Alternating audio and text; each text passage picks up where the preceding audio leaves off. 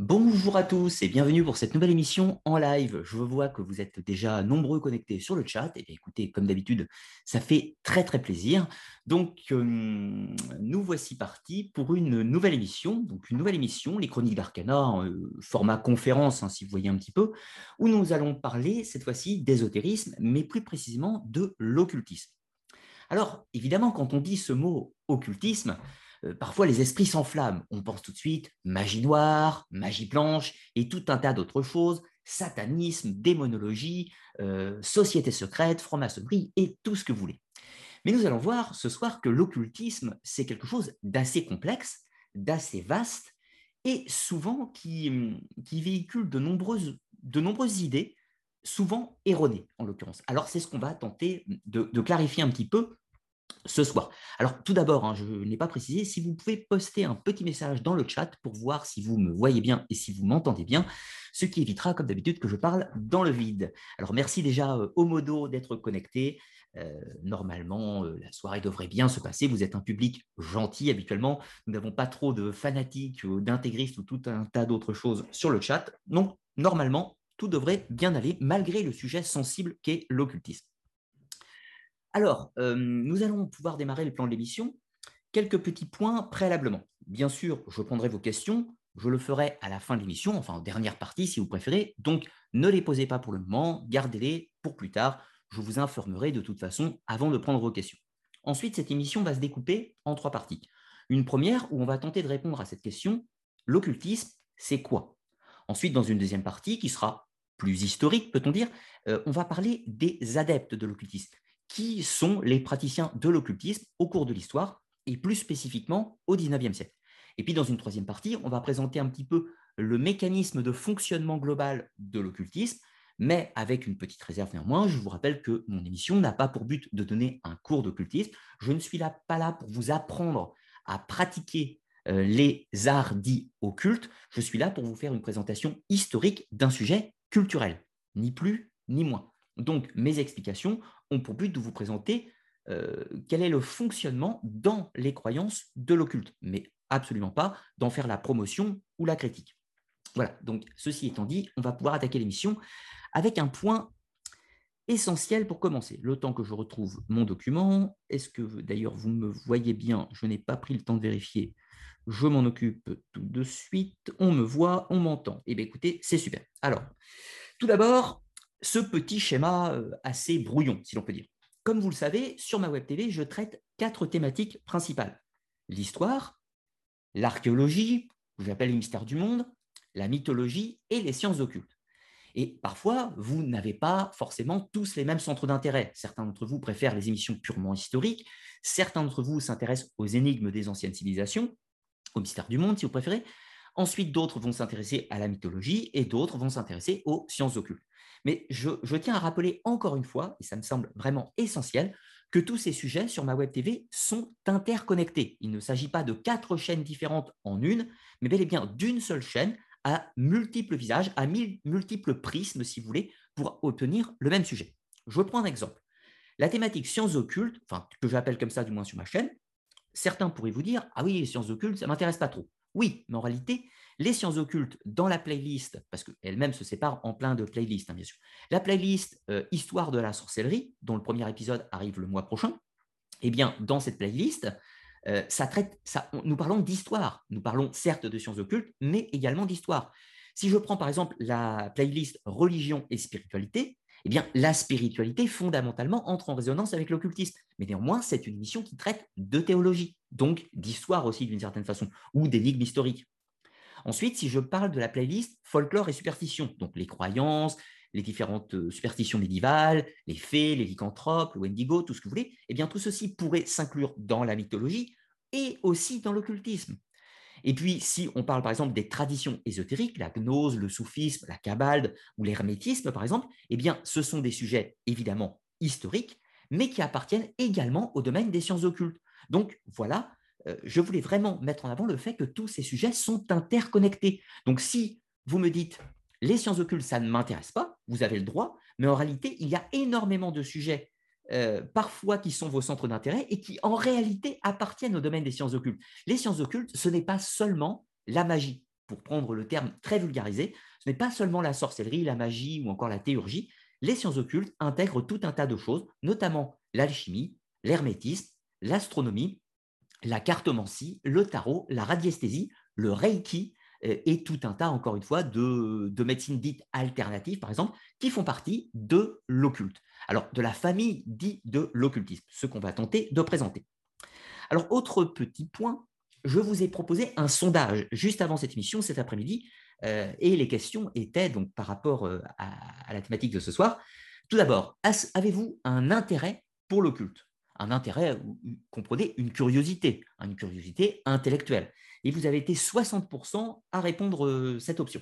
Ensuite, vous avez été 10% à répondre que vous aviez un intérêt pratique, c'est-à-dire que vous étiez praticien de l'occultisme.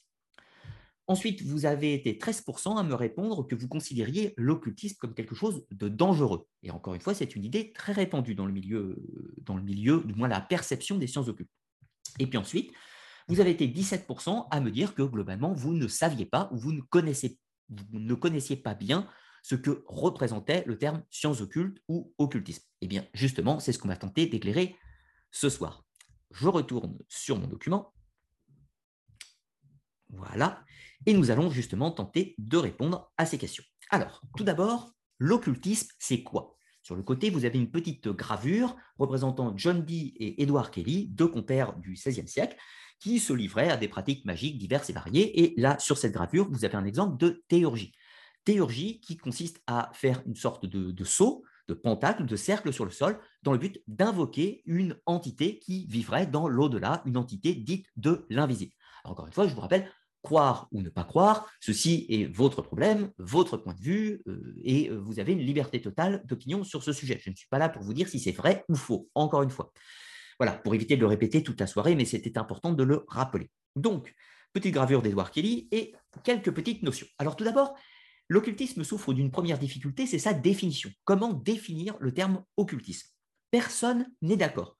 Les, les occultistes ne sont pas d'accord entre eux, ceux qui critiquent l'occultisme ne sont pas d'accord entre eux, et globalement, les personnes globalement neutres ne sont pas non plus d'accord entre elles. Alors, là, je vous ai pris une définition, c'est un exemple, il y en a d'autres, définition du Robert. Alors, l'occultisme serait une doctrine et une pratique secrète faisant intervenir des forces qui ne sont pas reconnues ni par la science ni par la religion, considérées par la science comme des pseudosciences. Donc, vous voyez, déjà, cette définition par nature n'est pas tellement explicative, c'est une définition dite critique. Alors, ne veut pas dire qu'elle est fausse, quoi que ce soit, mais c'est une définition qui, de base, est critique envers le terme occultisme. Ensuite, quelques notions par découpage. Occulte, ça vient du latin occultus. Et cela veut dire caché ou secret. Comprenez les choses cachées. Ensuite, euh, le suffixe isme, cela euh, fait référence à toutes les notions qui se rapportent à un sujet donné. Comprenez, on va trouver des termes, par exemple le communisme, le libéralisme, l'hédonisme, le darwinisme, le christianisme, l'islamisme, le judaïsme et tout un tas d'autres choses. Et de la même façon, on va trouver le terme occultisme. Donc, par extension, l'occultisme, c'est l'étude, comprenez les sciences et la pratique, les arts, des choses cachées ou de l'univers invisible sous tous ses aspects, philosophiques, religieux, symboliques, physiques, chimiques, numérologiques et astronomiques et tout un tas d'autres choses encore. Voici comment à titre personnel, je définis le terme occultisme. Ensuite, l'invention du mot. Occultisme, ce n'est pas un mot qui existait depuis la nuit des temps. Cela a été inventé au XIXe siècle. Préalablement, cela ne veut pas dire que les sciences occultes n'existaient pas préalablement, mais avant, on utilisait tout un tas de vocables, magie, alchimie, astronomie, euh, et encore de nécromancie, nigromancie, théurgie, et tout un tas d'autres choses. Et on appelait ça de façon générique les, euh, les arts occultes ou les sciences occultes éventuellement, mais on n'employait pas le terme occultisme. Donc occultisme, mot inventé au XIXe siècle, la première fois qu'il est employé, c'est par Eusèbe Baconnière de Salvêtre, donc, qui écrit un traité sur les arts magiques qu'il appelle les sciences occultes et l'occultisme. Ensuite, ce terme va être réemployé par les adeptes de ce dit occultisme, comme par exemple Eliphas Lévy, Papus, Stanislas de Guaita et de nombreux autres. Donc, ce qui fait qu'à la fin du 19e siècle, ce mot est rentré dans le langage courant, mais en même temps que les autres euh, termes en isme que je vous ai parlé tout à l'heure. Voilà. À noter qu'au XXe siècle, il va y avoir une controverse sur le terme occultisme qui lui-même va poser une difficulté. Est-ce que l'occultisme est séparé de l'ésotérisme, est-ce un synonyme ou est-ce deux choses différentes, complémentaires ou quoi que ce soit? C'est ce que nous allons voir un petit peu plus tard. Alors, on va euh, présenter un petit peu la définition de l'occultisme par Papus. Alors, attention, une mise en garde. Une définition par euh, un occultisme en particulier ne veut pas dire que tous les autres sont d'accord avec lui. Donc, Papus propose une réflexion et une définition possible de ce qu'est l'occultisme dans sa globalité. Néanmoins, ceci n'engage que lui, et à titre personnel, je ne suis pas entièrement d'accord avec sa définition, je lui préférerais d'autres, euh, notamment celle de Pierre Piob et Stanislas de Guaita, que nous euh, étudierons un petit peu en fin d'émission. Enfin, que le déroulé de l'émission vous présentera progressivement. Alors, euh, pour Papus, pour résumer assez simplement, il divise l'occultisme en trois familles. La première, la scientia occultati, qui veut dire les sciences du cachet, la scientia occulta, qui veut dire les sciences cachées, à ne pas confondre avec la précédente, et les scientia occultans, qui veut dire les sciences cachantes. Alors, qu'est-ce que ça veut dire globalement? Eh bien, les sciences cachées, c'est d'abord toutes les données du monde invisible, c'est-à-dire en gros toutes les informations qui ne sont pas perceptibles par l'observation immédiate, qui ne sont pas perceptibles par les sciences classiques, donc ce sont les sciences invisibles, les sciences de l'autre monde, les sciences du divin, comprenez euh, de façon élargie, c'est toutes les forces invisibles en mouvement. Ensuite, la scientia occultati, c'est euh, la science du cachet, c'est, si vous préférez d'une certaine façon, les façons d'étudier ces fameuses sciences invisibles. En gros, la science du cachet, c'est le principe de l'initiation, si vous voulez, qui fait que l'individu, l'adepte, va tenter d'obtenir l'accès à ces sciences cachées via différentes méthodes, gnostiques, kabbalistiques et tout un tas d'autres choses. Et puis, pour finir, les sciences cachantes, eh bien, ce sont les méthodes symboliques, les méthodes d'écriture, les méthodes de langage qu'ont les adeptes des sciences occultes afin de transmettre leurs informations aux seuls initiés et du fait que cette connaissance ne tombe pas entre de mauvaises mains. Par exemple, certains symboles dits euh, occultes, d'où dits ésotériques ou encore hermétiques, ne sont lisibles que par ceux qui ont été initiés à la lecture du symbolisme. Donc, c'est ça le principe. Les occultistes auraient la faculté de cacher leurs informations pour ne pas les donner à tout le monde. Voilà en gros comment Papus définit les arts occultes. Avec quelques réserves, encore une fois, je vous rappelle que je ne partage pas cette définition de Papus, appelée aussi Gérard en cause. Alors maintenant, attardons-nous à cette différence délicate entre occultisme et ésotérisme. Alors, pour faire simple, l'occultisme, nous l'avons défini. Maintenant, qu'est-ce que l'ésotérisme? Eh bien, l'ésotérisme, cela veut dire sensiblement la même chose. Ce sont les choses cachées, les choses intérieures, les choses qui ont attrait à l'esprit, à une certaine forme de quête spirituelle et tout un tas d'autres choses. Alors, vous pourriez me dire, par nature, l'occultisme et l'ésotérisme, ça se ressemble comme terme. Et en effet, certains adeptes de l'occultisme considèrent que c'est la même chose, que ce sont des synonymes. Et puis, d'un autre côté, euh, certains adeptes dits de l'ésotérisme vont considérer que l'occultisme, euh, c'est quelque chose de plutôt mauvais, de quelque chose de moins élevé, entre parenthèses, que l'ésotérisme, et que, en gros, l'occultisme serait une forme plus pratique, plus égocentrique, et, qui se limiterait à une élévation, pourrait-on dire, psychique alors qu'inversement, l'ésotérique serait une quête de l'esprit, une quête du divin, et serait beaucoup plus pure, beaucoup plus honorable et beaucoup plus merveilleuse, etc. Donc, évidemment, euh, c'est une définition, enfin, c'est une discorde qui est basée avant tout sur la perception individuelle. Mais je pense que ce conflit n'a pas lieu d'être, puisque si l'on revient aux définitions propres de l'occultisme, c'est avant tout l'étude des choses cachées. Et donc, de ce fait, l'étude des choses cachées, il n'y a pas à ce stade de connotation psychique ou spirituelle. C'est simplement un état, une quête qui consiste à acquérir une masse de connaissances et éventuellement de les mettre en pratique, ce que nous allons voir par la suite. Et là, on va avoir notamment une difficulté. Dans l'occultisme, il y a deux courants, enfin deux, deux courants, deux volets. L'un qu'on appelle les sciences occultes, c'est-à-dire la voie spéculative, et de l'autre côté, ce qu'on appelle les arts occultes ou la voie opérative, c'est-à-dire active, la pratique. Donc, une partie spéculative, une partie pratique.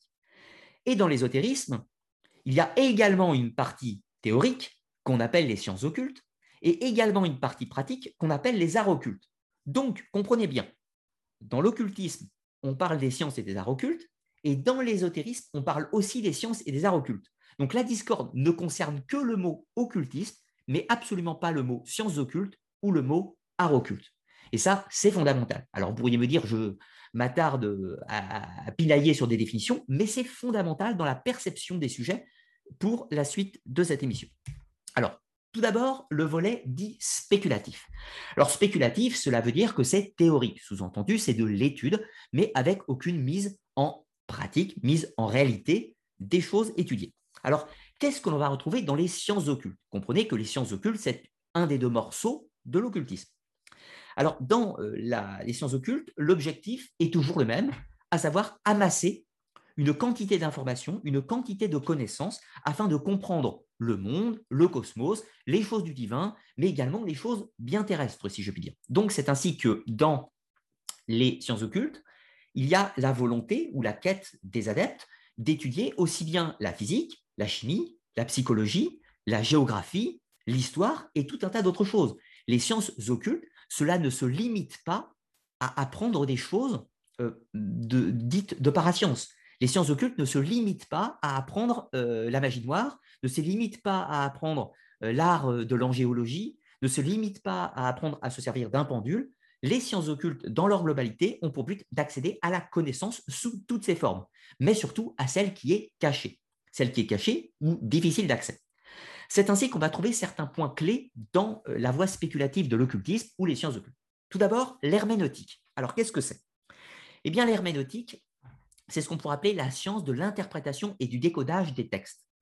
Pour prendre un exemple, vous avez des textes religieux suivant votre culture, vous êtes chrétien, musulman, juif ou euh, perse et donc euh, plutôt zoroastriste, eh bien, il y a des textes religieux, les Gathas, le Coran, la Bible, Ancien, Nouveau Testament, etc.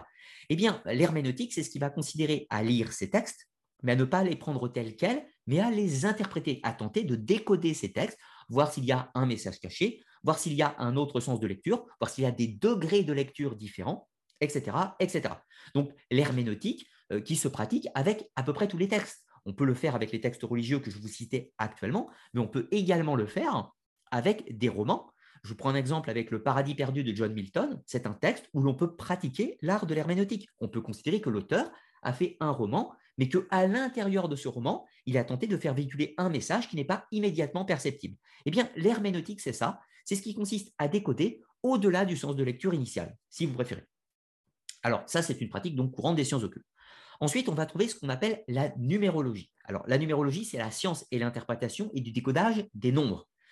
Dans les sciences occultes, on considère que les nombres ont un pouvoir, ont une symbolique, et on va euh, tenter de décoder le langage de ces nombres. Vous connaissez par exemple la guématrie dans la Kabbale, qui consiste à prêter des valeurs numériques à des mots, et donc d'en déceler un message eh bien, cet art de la numérologie va se pratiquer globalement dans toutes les périodes et dans toutes les, euh, mouvances, si l'on peut dire, des sciences occultes.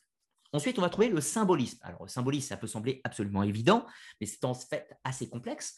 Le symbolisme, c'est la science de l'interprétation et du décodage des symboles. Un symbole, par un jeu, euh, on va étudier un petit peu plus tard la notion microcosme, macrocosme, mais la symbolisme, c'est ce qui consiste à décoder le langage de l'image, de l'imagerie. Par exemple, euh, une gravure dans un temple a été faite par quelqu'un et ce quelqu'un avait une idée en gravant ce symbole. Et donc, pour pouvoir comprendre le message initial de son auteur, il faut connaître les clés de décodage et d'interprétation de la science qui a été utilisée pour le faire. Par exemple, tout un tas de... Le symbolisme ne se, retrouve pas que dans l'ésotérisme, bien sûr. Le symbolisme se trouve dans l'héraldisme, se trouve dans, différentes, euh, dans différents cénacles cénacle ou corporation euh, occulte ou non d'ailleurs. On va le trouver dans l'art religieux, on va le trouver dans la gnose, le soufisme, la cabale, etc. Le symbolisme, on le trouve sensiblement partout. D'ailleurs, on le trouve également euh, aujourd'hui dans la communication de, des entreprises ou la communication d'une communauté de communes d'une mairie, etc. Le symbolisme, on en trouve partout. Il n'y a pas forcément toujours une valeur ésotérique. C'est nous qui pouvons la chercher après éventuellement. Donc le symbolisme, c'est l'étude et le décryptage de ces symboles quel qu'il soit, en comprenant d'où ils viennent. Comprenez que si un symbole a été gravé par un adepte de la Kabbale, il ne faut pas le décoder avec les codes de l'hermétisme. Et puis inversement, si ce symbole a été fait par des hermétistes, il ne faut pas le décoder avec les codes de la Kabbale, sauf si bien évidemment il y a des points de rapprochement, ce qui est souvent le cas, bien sûr. Ensuite, on va trouver l'astrologie. Alors, l'astrologie, parfois, il est rangé dans les sciences occultes et parfois, il est rangé dans les arts occultes. Je pense, pour ma part, qu'il est un petit peu, un petit peu entre les deux. Donc l'astrologie, c'est l'étude, donc la science de l'interprétation et du décodage du cycle et du mouvement des astres. pourquoi les astres se déplacent d'une certaine façon, pourquoi sont-ils à tel endroit, quel va être son déplacement, va-t-il entrer en résonance avec d'autres astres, etc. Tout ça? Donc l'astrologie, c'est apprendre à lire la carte du ciel et euh, d'en interpréter des logiques, des codes ou euh, tout un tas de choses, bien entendu. Ensuite, il y a l'étude des sympathies et des antipathies, bien sûr. Donc, c'est les lois des analogies et des correspondances entre le microcosme et le macrocosme. Donc, dans les sciences occultes, il y a toujours une étude entre la résonance de l'homme avec son environnement. L'homme, en tant que microcosme, s'inclut dans le monde qui est le macrocosme, tout comme le monde matériel pourrait être le microcosme du monde spirituel, etc. Force tellurique de la Terre, force céleste ouranienne du ciel. Donc, l'étude des sympathies, c'est la loi, les, les liens entre un élément du monde matériel et un élément qui n'est pas forcément du monde matériel. Exemple, un symbole a pour but de faire le lien, le vecteur, entre quelque chose de physique et quelque chose qui ne l'est pas. Puisque le postulat de base, bien sûr, de l'occultisme est le fait qu'il existe des forces invisibles, un au-delà, bien entendu. Si on ne croit pas à cet au-delà, on ne peut de facto pas euh, s'intéresser, si je puis dire, à l'occultisme. Bien que ceci pourrait être contredit au 20e, au 20e, au 20e 21e siècle, mais ce qui n'aurait pas forcément été le cas dans les époques précédentes. Nous verrons pourquoi par la suite. Donc l'étude des sympathies et antipathies, c'est le, fait de considérer par exemple qu'une pierre, un minéral d'une certaine nature, va être relié par exemple à une planète, qu'une note de musique va être reliée à une couleur, etc. Je vous rappelle que dans l'étude des sympathies, on va trouver par exemple sept planètes, euh, enfin sept astres visibles euh, en ajoutant aux planètes euh, visibles, je vous rappelle le Soleil, la Lune, Mercure, Mars, Vénus, Jupiter et Saturne, eh bien, ceci va être associé aux sept notes de musique, aux sept arts libéraux ou encore aux sept jours de la semaine et tout un tas d'autres choses. Donc ça, c'est toutes les lois des correspondances, des analogies et des sympathies ou des euh, antipathies, bien sûr. Ensuite, il y a l'étude des prodiges. Alors, l'étude des prodiges, c'est quoi? C'est l'étude des événements ou des choses dites extraordinaires ou à caractère magique ou surnaturel. Et là, c'est très important. Il va y avoir une différence fondamentale suivant les différents adeptes de l'occultisme. Tout à l'heure, je vous citais Papus, Gérard en cause. Papus considère que l'art magique, les sciences occultes, tout ce qui est attrait au domaine de l'occulte, et donc notamment à l'étude des prodiges, est quelque chose que l'on pourrait considérer comme surnaturel. Alors, surnaturel, qu'est-ce que ça voudrait dire? Quelque chose qui est au-dessus de naturel, ou quelque chose qui est hors de la compréhension du naturel. Voilà, ça c'est son postulat. Et puis inversement, vous avez Stanislas de Guaita ou Pierre Piob qui vont vous donner une explication différente. Pour eux, le surnaturel n'existe pas ce que l'on qualifie de surnaturel est simplement quelque chose de naturel dont nous n'avons pas encore les clés de compréhension à l'état actuel de nos connaissances. Donc comprenez que dans l'étude des prodiges, si quelqu'un vous dit par exemple j'ai vu un fantôme, voilà, imaginons, hein, eh bien euh, cela va entrer dans la résonance par exemple du surnaturel. On, ne peut pas l'expliquer, cela n'appartient pas au monde naturel, ce n'est pas normal de voir une apparition de dame blanche, donc c'est surnaturel. Eh bien, euh, Guaita ou Piob vous direz l'inverse, vous dire le fait de voir une apparition, si elle existe, si elle a lieu, elle est de facto forcément dans le naturel puisqu'elle existe. Rien n'est surnaturel. Tout ce qui est appelé surnaturel est quelque chose qui n'est pas encore expliqué, tout simplement. Voilà, ça c'est la différence, par exemple. Et vous voyez qu'il y a des, variables, des variables du coup dans, dans le milieu de l'occultisme. Alors ensuite, on va s'intéresser au volet opératif, ce qu'on appelle les arts occultes. Alors, dans les arts occultes, on va trouver quoi? Ce que je vous cite, bien sûr, ce sont des exemples. Hein. Comprenez qu'il y a des centaines et des centaines d'exemples dans les sciences occultes et des centaines et des centaines d'exemples dans les arts occultes. J'ai pris quelques-uns des plus connus pour vous faire une démonstration, hein, bien sûr. Alors d'abord, on va trouver l'alchimie. Alors l'alchimie, qu'est-ce que c'est? C'est l'art de la transmutation au sens large. La transmutation au sens physique, transmutation des métaux en or, c'est euh, la recherche de la transformation personnelle.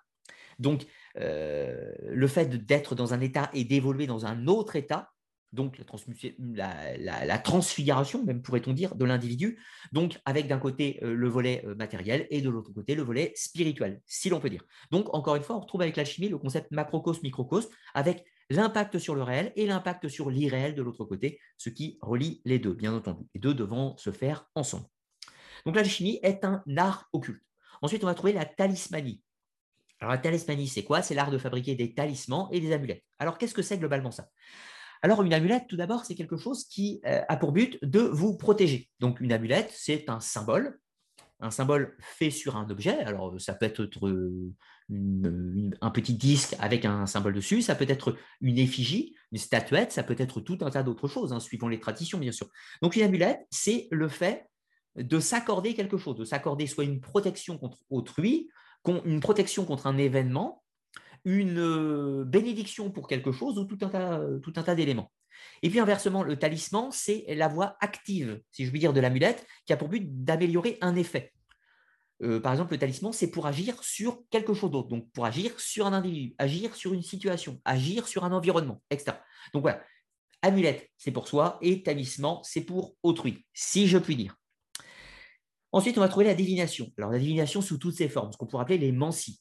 On va trouver par exemple la chiromancie, euh, l'astromancie, on va trouver la taromancie, la cartomancie euh, et tout un tas d'autres choses, encore une fois, bien sûr. Donc, ce sont des techniques diverses afin de comprendre et de connaître les éléments du passé, du présent et du futur. Voilà. Ensuite, on va trouver la magie. Et là, attention, les sciences occultes ou l'occultisme, ce n'est pas de la magie. La magie fait partie de l'occultisme. C'est un morceau de l'occultisme, mais ce n'est pas l'intégralité. Et ça, c'est très important. Donc, la magie, qu'est-ce que c'est du coup? Eh bien, ce sont les techniques rituelles afin d'agir grâce aux forces invisibles.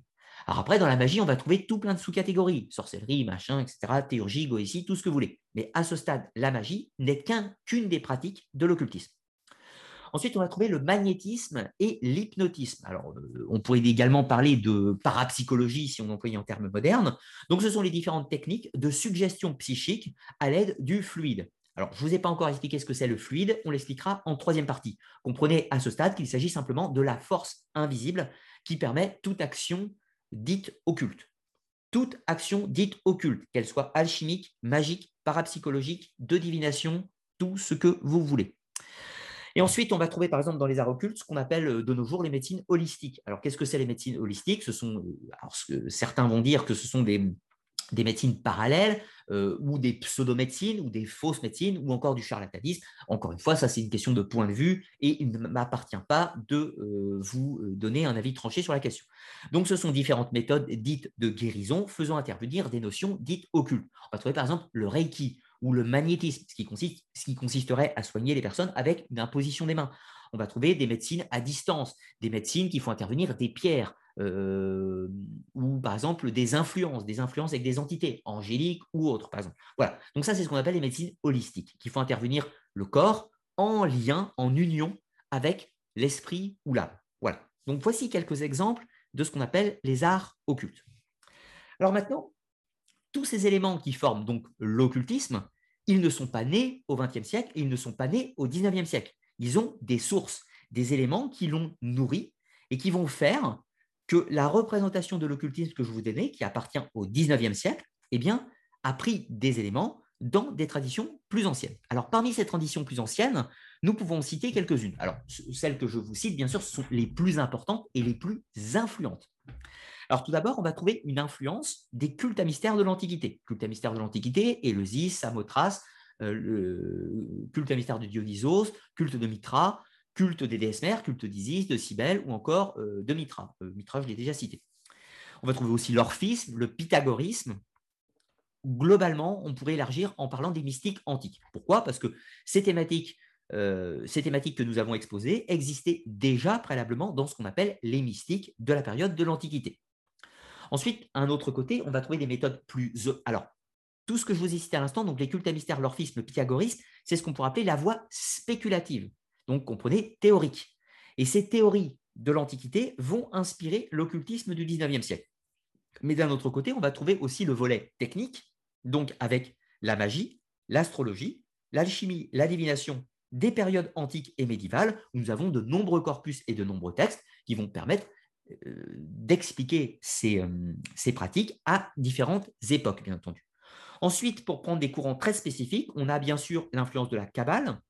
Alors, la Kabbale hébraïque, qui apparaît sensiblement au XIIe siècle, et la Kabbale chrétienne, euh, inventée par Pic de la Mirandole, qui apparaît sensiblement au XVe siècle, enfin 15-16e siècle. Et puis, on va trouver également la gnose, alors la gnose ou le gnosticisme, qui est un courant philosophico-mystique qui apparaît sensiblement entre le 1er et le 4e siècle de notre ère. On va trouver également l'hermétisme. Alors l'hermétisme est également une philosophie mystique euh, datant de l'Antiquité, donc qui apparaît sensiblement entre le 3e siècle avant Jésus-Christ et le 3e siècle après Jésus-Christ. Et la sorcellerie des campagnes. Alors la sorcellerie des campagnes, qu'est-ce que c'est sous ce mot un peu péjoratif? Eh bien en fait, ce sont toutes les traditions populaires dites occultes euh, que l'on va retrouver dans, euh, les populations dites non savantes. Alors non savantes, ce n'est pas péjoratif, c'est en gros toute la culture occulte qui n'a pas été transmise par le texte, mais qui a été, été transmise par la transmission orale ou la pratique. Vous savez, c'est un petit peu, voilà, encore une fois, la sorcellerie des campagnes, avec les recettes de grand-mère, euh, les bons vieux envoûtements de grand-mère, mais également les rituels de protection du bétail, contre, la, contre la stérilité et tout un tas d'autres choses qu'on va retrouver en fait qui, se transmet au cours de temps, au gré des âges, et qui sera évidemment récupéré par l'occultisme du 19e siècle. Alors, à ce stade, on pourrait se dire, l'occultisme, cela comprend tout un tas de matières, tout un tas de matières, chimie, astrologie, magie, etc., tout ça, assez hétéroclite, et puis euh, une partie théorique extrêmement vaste. À ce stade, c'est extrêmement vaste. Il y a une réflexion religieuse, une réflexion spirituelle, une réflexion euh, matérielle avec l'étude euh, des, sciences euh, terre à terre, si je puis dire. Il y a un volet psychologique, il y a un volet philosophique, il y a un volet social également. Donc, c'est assez vaste, en fait, l'occultisme. Évidemment, on pourrait se dire que c'est biaisé, au sens que, vu qu'il y a de facto la croyance en un au-delà, eh bien, on entre dans un schéma dit religieux et on ne peut pas étudier correctement les sciences physique, c'est-à-dire les sciences matérielles, physique, chimie euh, et psychologie au sens freudienne ou jungienne. On pourrait, poser cette limite. Et ce sera le cas de certains adeptes de l'occultisme, mais ce ne sera pas le cas de d'autres. Je mets un petit point d'interrogation pour le moment. On reviendra sur cette question de la compatibilité entre la science et l'occultisme ou son incompatibilité dans une partie euh, qui va suivre euh, par la suite quand on parlera des adeptes et donc des différentes perceptions. Alors attention, il ne s'agira pas pour moi de répondre à la question de savoir s'il y a incompatibilité ou compatibilité, il, s'agira pour moi de vous présenter les postulats de différents adeptes. Voilà, histoire que vous fassiez vos propres opinions par vous-même. Mais là, là où nous allons poursuivre maintenant notre voyage, nous avons vu donc quelles sont les sources de l'occultisme, qu'est-ce qu'il a formé, et nous allons voir maintenant son évolution au XXe siècle. Et vous allez voir que c'est assez étrange, et que si certains d'entre vous se sont dit ah non, moi l'occultisme, ça ne m'intéresse absolument pas, eh bien, détrompez-vous. Si vous êtes sur ma web TV, fondamentalement, c'est que de près ou de loin, vous vous intéressez à l'occultisme, même si vous ne vous intéressez pas à la magie, vous ne vous intéressez pas à l'alchimie, vous ne vous intéressez pas à l'astrologie, vous ne vous intéressez pas au pendule, au tarot, etc., etc., etc., vous ne vous intéressez à rien de tout ça, eh bien, vous vous intéressez quand même peut-être à l'occultisme, mais version 20e siècle. Je repartage le document. Alors, quelles sont des matières que l'on va ranger dans l'occultisme, ou du moins que la science va ranger dans l'occultisme au XXe siècle? Eh bien, tout d'abord, la parapsychologie. Alors, la parapsychologie, qu'est-ce que l'on va mettre dedans? Eh bien, par exemple, tout ce qui va être phénomène de phénomène, c'est-à-dire télékinésie, psychokinésie, clairvoyance, clairaudience, pyrokinésie ou tout un tas d'autres choses qui seraient des facultés ou des pouvoirs dits de l'esprit et qui sont étudiés dans le domaine de la parapsychologie, eh bien, on va ranger cette matière dans la famille de l'occultisme. Ce qui fait que parfois, on a une vision extrêmement péjorative de l'occultisme, puisqu'il y a de la parapsychologie dedans. Ensuite, on va trouver quelque chose d'encore plus étrange, qui est la, parado, la paradoxographie. Alors la paradoxographie, qu'est-ce que c'est? C'est l'étude des paradoxes ou des phénomènes inexpliqués. L'apparition par exemple des miracles, l'histoire de Fatima, l'apparition de la Vierge à Lourdes, ce sera également les phénomènes d'ubiquité, les phénomènes de Dame Blanche ou encore tout un tas d'autres choses qui euh, sont considérées comme du charlatanisme, mais qui va être rangé dans la catégorie de l'occultisme. Ensuite, on va trouver l'ufologie. Alors vous allez me dire, je n'aurais jamais cru qu'on parlerait d'extraterrestres pendant cette émission. Eh bien, détrompez-vous, de nos jours, du moins euh, dans la perception dite scientifique, l'ufologie est considérée comme appartenant au domaine de l'occultisme. Et oui, c'est très étrange, puisque par exemple, pour ma part, je suis passionné d'occultisme, mais je ne me suis, je ne m'intéresse absolument pas à l'ufologie. Donc néanmoins, certaines personnes qui s'intéressent à l'ufologie sont considérées comme des occultistes, même si évidemment pour eux c'est absurde. Vous comprenez un petit peu le, principe, c'est-à-dire pour une personne qui s'intéresse à l'ufologie et uniquement à l'ufologie, qui ne s'intéresse absolument pas euh, aux sciences occultes, à l'ésotérisme, etc., tout ça, ça peut sembler absurde. Et pourtant, dans les définitions modernes, l'ufologie rentre dans la famille de l'occultisme. On va trouver également la cryptozoologie. Alors la cryptozoologie, c'est quoi? C'est l'étude des animaux euh, qui n'existent pas ou, euh, qui, euh, ou dont on n'a aucune preuve de l'existence, mais qui sont parfois suspectés d'exister. Alors, encore une fois, loin de moi l'idée de vous répondre à ces questions, mais sous-entendu, la cryptozoologie, enfin les cryptozoologues, ce sont ceux qui étudient, par exemple, le monstre du Loch Ness, le Wendigo, le Bigfoot, le Dogman, le loup-garou ou encore le Chupacabra. Voilà. Et tout ce qui est cryptozoologie est considéré comme appartenant à l'occultisme. Ensuite, plus étrange, l'histoire secrète ou l'histoire cachée de l'humanité. Alors évidemment, l'histoire, la matière histoire, n'est pas, de l'occultisme. Mais quand l'on s'intéresse au mystère des Templiers, aux énigmes qui entourent les Cathares, ou qu'on s'intéresse aux, idées euh, de, complot, par exemple complot illuminati, complot maçonnique ou tout un tas d'autres choses, eh bien, ceci est de facto rangé dans la catégorie de l'occultisme. Et puis, dernière partie, qui évidemment touche, touche la chaîne, pas forcément les autres thématiques, mais au moins cette dernière, ce sont les civilisations disparues. Quand on s'intéresse euh, aujourd'hui à l'Atlantide, à Mu, à l'Agartha ou aux Cités d'Or, eh bien, tous ces domaines d'intérêt sont rangés dans la catégorie de l'occultisme. Alors, vous voyez, c'est assez complexe. Alors, il ne s'agit pas, euh, pour moi, comprenez-moi bien, il ne s'agit pas euh, pour moi de vous dire si ceci est bien ou mal. Ce que je veux dire aujourd'hui, c'est que occultisme est devenu un mot valise, fourre-tout, où on met tout à l'intérieur. Qu'est-ce que ça veut dire? Il ne va pas s'agir, encore une fois, pour moi, de vous parler de la pertinence de la recherche des civilisations disparues, de la paradoxologie, de la parapsychologie, de l'histoire euh, des complots historiques. Ce n'est pas du tout le sujet euh, que je vais aborder dans cette émission. Ce que je veux simplement vous dire, c'est que tous ces domaines qui sont considérés comme euh, un peu borderline, si je puis dire, eh sont rangés dans l'occultisme, puisque l'occultisme est le mot pour définir tout ce qui est absurde, tout ce qui est ridicule, ou tout ce qui est faux, tout ce qui est euh, de l'ordre de l'esprit, de l'ordre de l'imagination, et qui n'a aucune réalité. Donc comprenez que pour euh, beaucoup de gens, pour beaucoup de gens, le fait de s'intéresser à l'Atlantide, aux dames blanches, aux ovnis ou à l'alchimie, c'est du même ordre, et ça entre dans la famille de l'occultisme. Évidemment, je trouve ceci totalement arbitraire, extrêmement simpliste, et donc je laisse euh, à chacun libre de ranger ce qu'il veut dans la famille qu'il veut. Voilà. Mais à partir de cet instant, la suite de mon émission va revenir sur la définition de l'occultisme qu'elle était au XIXe siècle et absolument pas au XXe siècle. Puisque, évidemment, je ne vais pas parler euh, d'aliens, je ne vais pas parler d'ufologie, je ne vais pas non plus parler de cryptozoologie et tout un tas d'autres choses je vais me concentrer sur les matières des sciences et des arts occultes qui étaient euh, véhiculées euh, au 19e. Encore une fois. Alors, maintenant, on va pouvoir attaquer la suite et s'intéresser aux adeptes de l'occultisme, qui sont les personnes qui se sont adonnées à l'occultisme au cours du temps. Alors, comme vous l'avez compris, le mot occultisme, qui est le sujet de l'émission de ce soir, a été inventé au 19e siècle. Donc, je vais m'attarder spécifiquement sur les occultistes du 19e siècle. Néanmoins, histoire de rester dans une démarche historique, je vais vous présenter quelques exemples historiques qui ont mené ou qui ont servi d'inspiration aux occultistes du 19e siècle.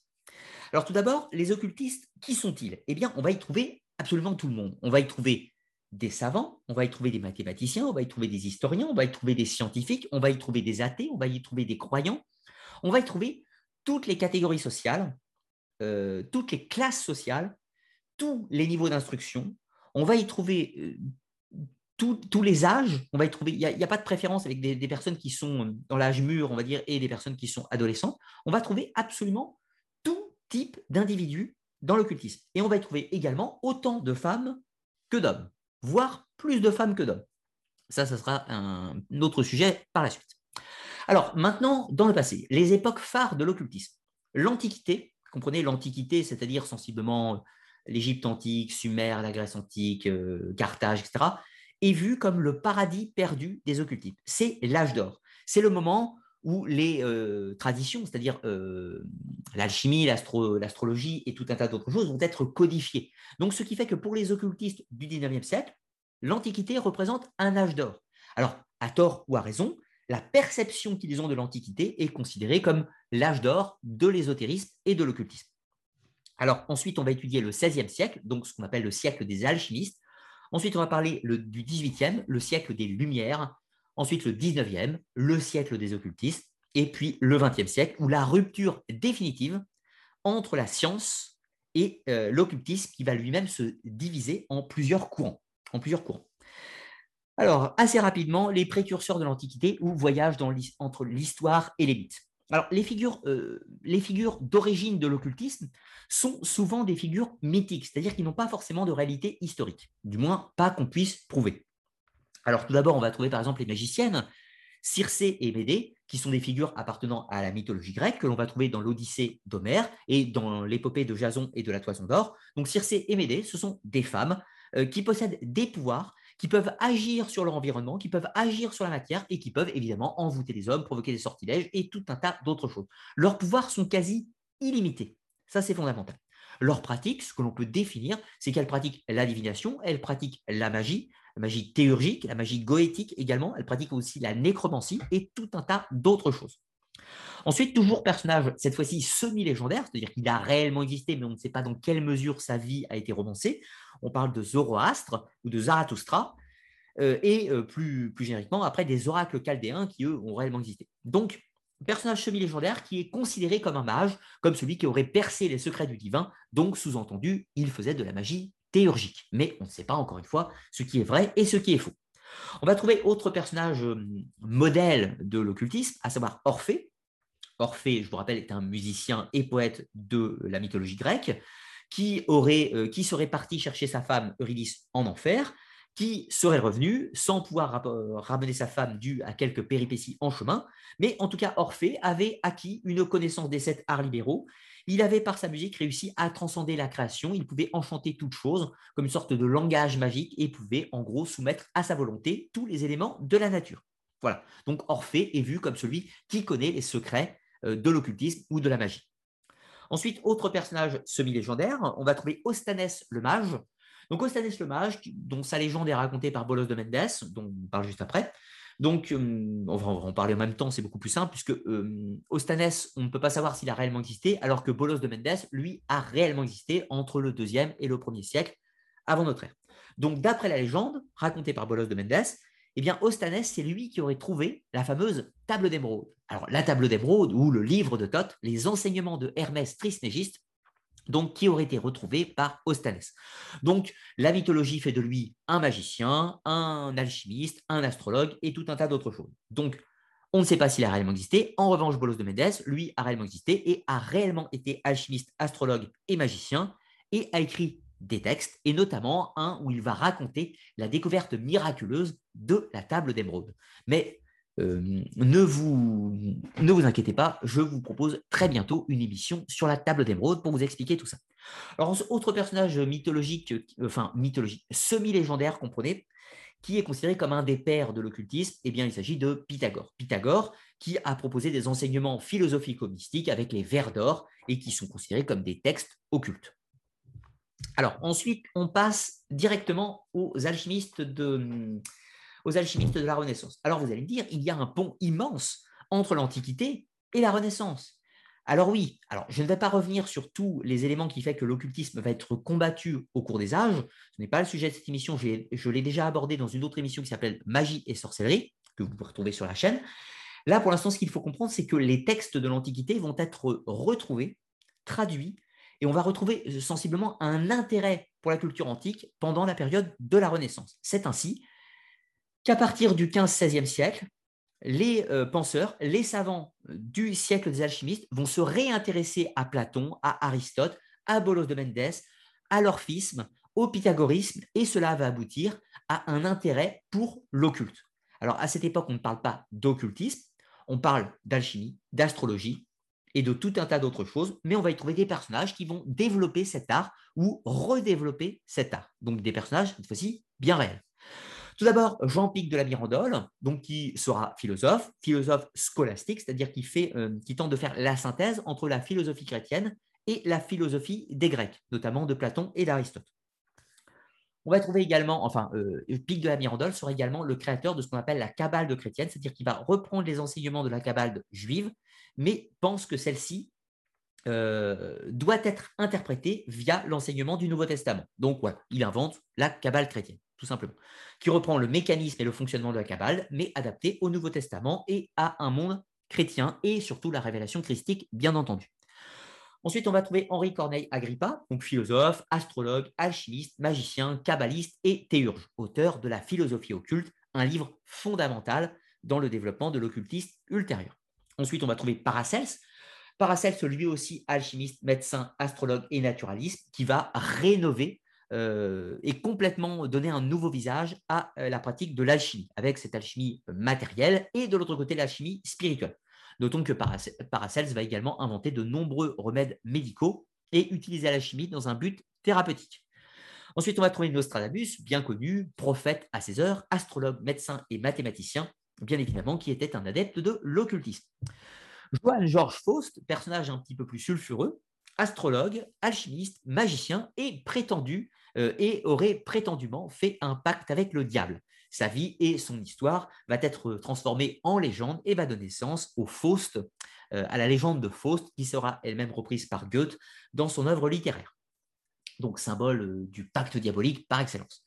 Ensuite, on va trouver John Dee, astrologue, alchimiste, magicien, kabbaliste et créateur de la magie énochéenne. John Dee a voyagé dans toutes les cours d'Europe, auprès d'Élisabeth Ier, auprès de Rodolphe de, Rodolphe de Habsbourg, si je ne vous dis pas de bêtises, donc toutes les grandes cours de l'époque, et il a euh, pratiqué des rituels pour les euh, seigneurs de son temps.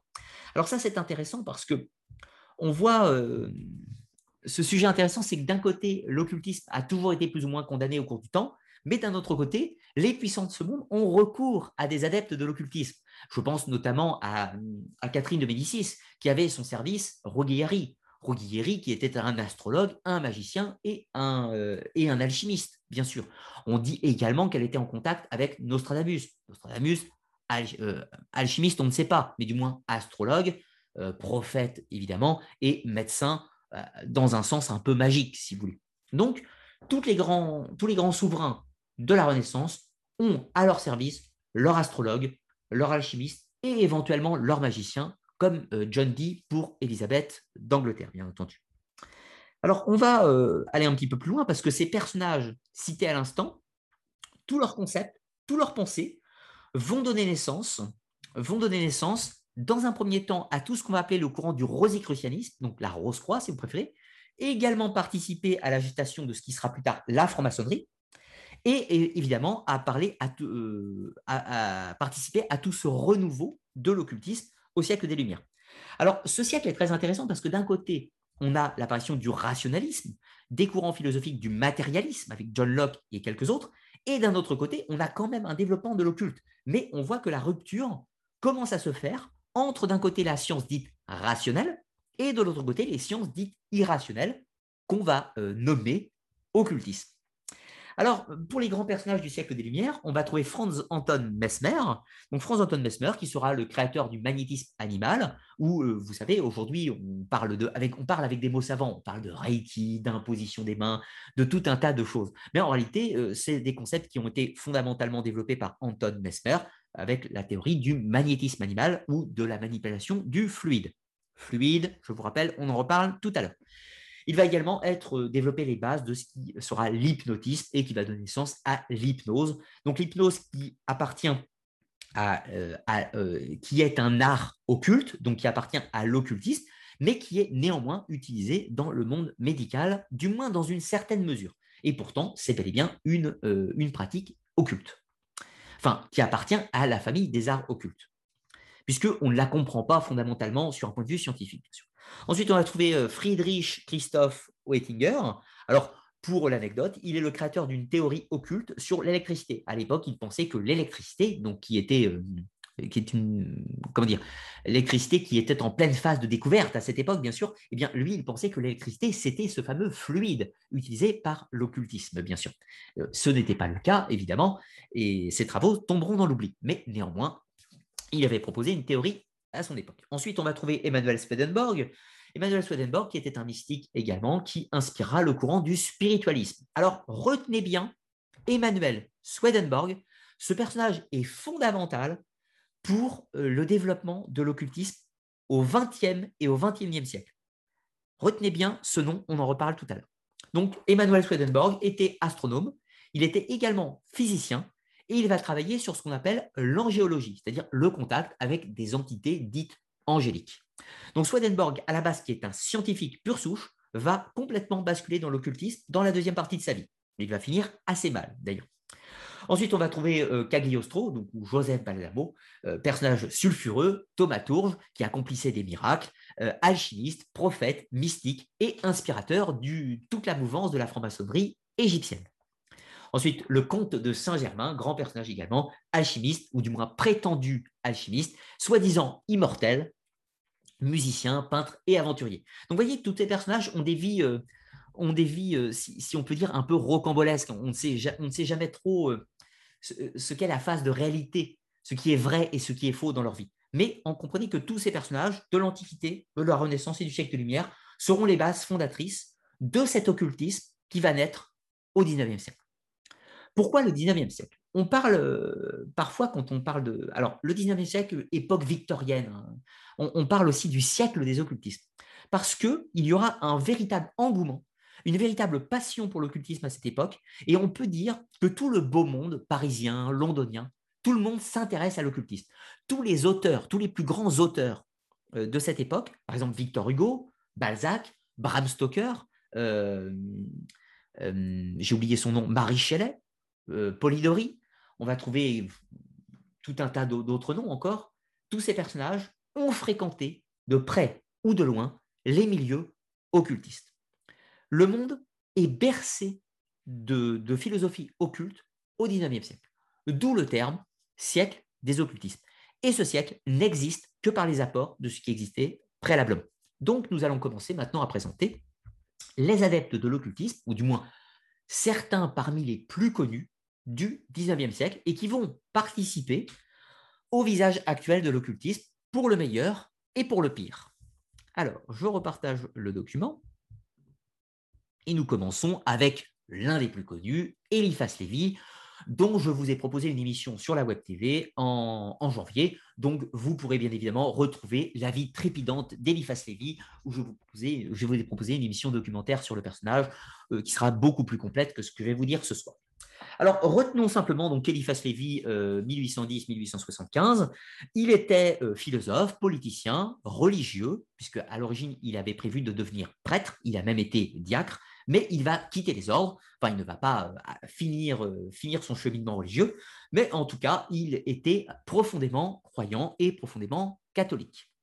Donc il était également peintre, dessinateur, euh, il était adepte dans sa pratique de ce qu'on pourrait appeler le néo-hermétisme, c'est-à-dire un hermétisme revisité à son époque. Alors, quand, je dis revisité, c'est lui qui l'a revisité. Ce n'est pas les autres qui l'ont revisité, c'est lui qui a réinterprété l'hermétisme dans sa pratique. Ensuite, il euh, pratiquait ce que l'on peut dire la cabale chrétienne, elle-même inventée par Pic de la Mirandole. Euh, et le néo-hermétisme, il le puise de tous les courants un petit peu marsilficins, qui va traduire les textes. Et ensuite, il pratique ce qu'on appelle la théurgie cérémoniale. Donc, théurgie cérémoniale, comprenez, il pratique des invocations, des cérémonies rituelles, dans le but d'entrer en contact avec des entités bénéfiques supérieures. Voilà. Au niveau de ses affiliations pour faire sa carte d'identité, était-il lié à des sociétés secrètes ou des sociétés initiatiques? Eh bien oui. Il a été membre de la franc-maçonnerie pendant une seule année. Il l'a il a rejoint, mais il l'a quitté très rapidement car il euh, critiquait la maçonnerie de son temps, qu'il considérait comme anticlérical. Voilà. Et il a également fait partie de courants rosicruciens, sans savoir exactement lesquels, la Rose-Croix de Lausanne, mais également des cercles rosicruciens en Angleterre par des contacts. Donc, dans tous les cas, Eliphas Lévy a fréquenté des cénacles ésotériques. Son livre le plus notable, c'est Dogmes et rituels de haute magie, bien que les autres sont tout aussi intéressants. Alors, ce que l'on peut dire d'Eliphas Lévy, c'est qu'il sera un véritable réformateur. encore une fois, pour le meilleur ou pour le pire. Hein. Mais Eliphas Lévy a repris l'hermétisme, repris les idées gnostiques, repris la Kabbale, il a tout mis ensemble et il a réinterprété le tout avec ses visions personnelles. Et ces visions personnelles, il va tellement les exposer, si l'on peut dire correctement, par des textes cohérents, que cela aura un impact tout à fait notable sur le monde occulte de son époque. C'est pour ça qu'on parle de l'ésotérisme, enfin de l'occultisme qui existe avant Eliphas Lévy et de l'occultisme qui existe après Eliphas Lévy. Tous les auteurs que je vais vous présenter à partir de maintenant ont été inspirés ou influencés par Eliphas Lévy. Ce qui ne veut pas dire que ces personnes étaient d'accord avec Eliphas Lévy, mais ils ont été inspirés. Ça, c'est fondamental. Alors, dans la suite, nous allons trouver Elena Blavatsky, premier personnage féminin de cette histoire, et elles sont peu nombreuses, du moins peu nombreuses à avoir laissé des textes, ce qui ne veut pas dire que les femmes étaient peu nombreuses dans l'occultisme, bien au contraire. Alors, Elena Blavatsky, euh, euh, elle partage des points de, rapprochement avec Eliphas Lévy, mais aussi d'énormes différences. Tout d'abord, donc euh, Elena Blavatsky était une théosophe, sous-entendu, elle s'intéressait à la nature divine des choses. Ensuite, c'était une mystique orientale. Ça, c'est très important. Elena Blavatsky est dans un courant qu'on appelle orientalo-centré. Elle rejette la tradition occidentale et s'intéresse à la tradition orientale, qu'elle considère comme plus pure, mieux préservée et plus authentique. Donc, d'un côté, Eliphas Lévy est ce qu'on pourrait appeler un occidentalo-centriste. Il s'intéresse principalement à la culture occidentale. Et inversement, Elena Blavatsky, elle, est orientalo euh, donc s'intéresse plutôt aux cultures tibétaines, euh, bouddhistes, hindouistes, amérindiennes, etc. Ensuite, elle pratique la parapsychologie, c'est-à-dire tous les dons de l'esprit. Ensuite, elle pratique la méditation et les trans. Et prétendument, alors je ne peux pas vous dire si c'est vrai ou faux, encore une fois, elle serait entrée en contact avec des maîtres invisibles, donc des personnages, euh, des personnages qui vivraient dans une autre réalité. Donc, comprenez que Elena Blavatsky a pratiqué ce que l'on appelle de nos jours le channeling, donc le fait d'entrer avec des euh, personnages euh, appartenant à un plan d'existence supérieur ou n'appartenant pas à notre monde. Au niveau de ses affiliations ésotériques, eh bien, Elena Blavatsky était la fondatrice de la société, enfin l'une des fondatrices de la société théosophique en 1875, et elle va également être membre de la franc-maçonnerie par ce qu'on appelle le rite d'adoption puisque les femmes n'étaient pas reçues en franc-maçonnerie à cette époque, mais euh, il y en avait certaines qui étaient reçues quand même, avec un, euh, rituel spécifique qui s'appelait rite d'adoption. Ensuite, livre le plus notable, c'est La doctrine secrète, mais je pourrais aussi vous citer Isis dévoilée. Euh, Isis dévoilée. Bien qu'Isis dévoilée, dévoyée, mon, mon, erreur de langage pourrait tout à fait être adaptée. Alors, Elena Blavatsky est un personnage, est un personnage qui est complexe. Est un personnage qui est complexe elle sera une des mères fondatrices du New Age. Elle n'a pas inventé le New Age. Néanmoins, ses idées et ses concepts seront repris et vont donner naissance à la mouvance New Age. Si d'un côté, Eliphas Lévy est un personnage qui est l'occultisme tel qu'on l'imagine, c'est-à-dire le vieux monsieur dans son laboratoire avec ses grimoires poussiéreux, Elena Blavatsky, c'est absolument pas ça. Elena Blavatsky, c'est une occultisme version 2.0 euh, pour l'époque, qui fait du channeling, qui entre en contact avec des êtres invisibles, qui n'est pas, qui est plus pratique que théorique, si je veux dire. Alors que Eliphas Lévy est un personnage qui est plus théorique que pratique. Voilà, pour être courtois avec Blavatsky. Donc ces idées à Blavatsky seront néanmoins reprises également par des idéologues racialistes, notamment les nazis, euh, puisque voilà, ces, ces, textes à Blavatsky peuvent peuvent promouvoir des idées qui sont malheureusement assez contestables. Voilà. Alors, cela ne veut pas dire que Blavatsky était raciste en, tant que tel, mais ses idées pourront être reprises dans cette mouvance. Donc, évidemment, ce qui est assez dommageable. Voilà. Mais retenez surtout que Blavatsky va donner une impulsion à ce qui plus tard sera le New Age. Alors, maintenant, retournons sur notre document. Alors, euh, néanmoins, pour pas être uniquement critique sur Blavatsky, c'était une, personne quand même exceptionnelle de son temps, qui a voyagé quasiment sur toute la planète, qui parlait plusieurs langues et qui euh, a été une véritable aventurière hein, de son temps. Hein. donc, personnage quand même euh, qui a accompli des choses. Hein. ce n'est pas simplement une mystique perchée, si, je puis dire. Mais néanmoins, il y a quand même les bases du charlatanisme. Blavatsky a fait, des séances truquées pour l'apparition de soi-disant révélations qui ont été mises au jour donc Blavatsky, parfois, a, joué avec la réalité pour faire croire à certaines révélations qui étaient de son invention. Hein. Donc, difficile de savoir quel est le vrai et le faux dans cette histoire. Alors ensuite, on va trouver Stanislas de Guaita. Alors Stanislas de Guaita, une histoire assez particulière. Donc 1861-1897, et oui, ce n'est pas longtemps puisque Stanislas est mort à 36 ans. Donc c'est pas très vieux évidemment.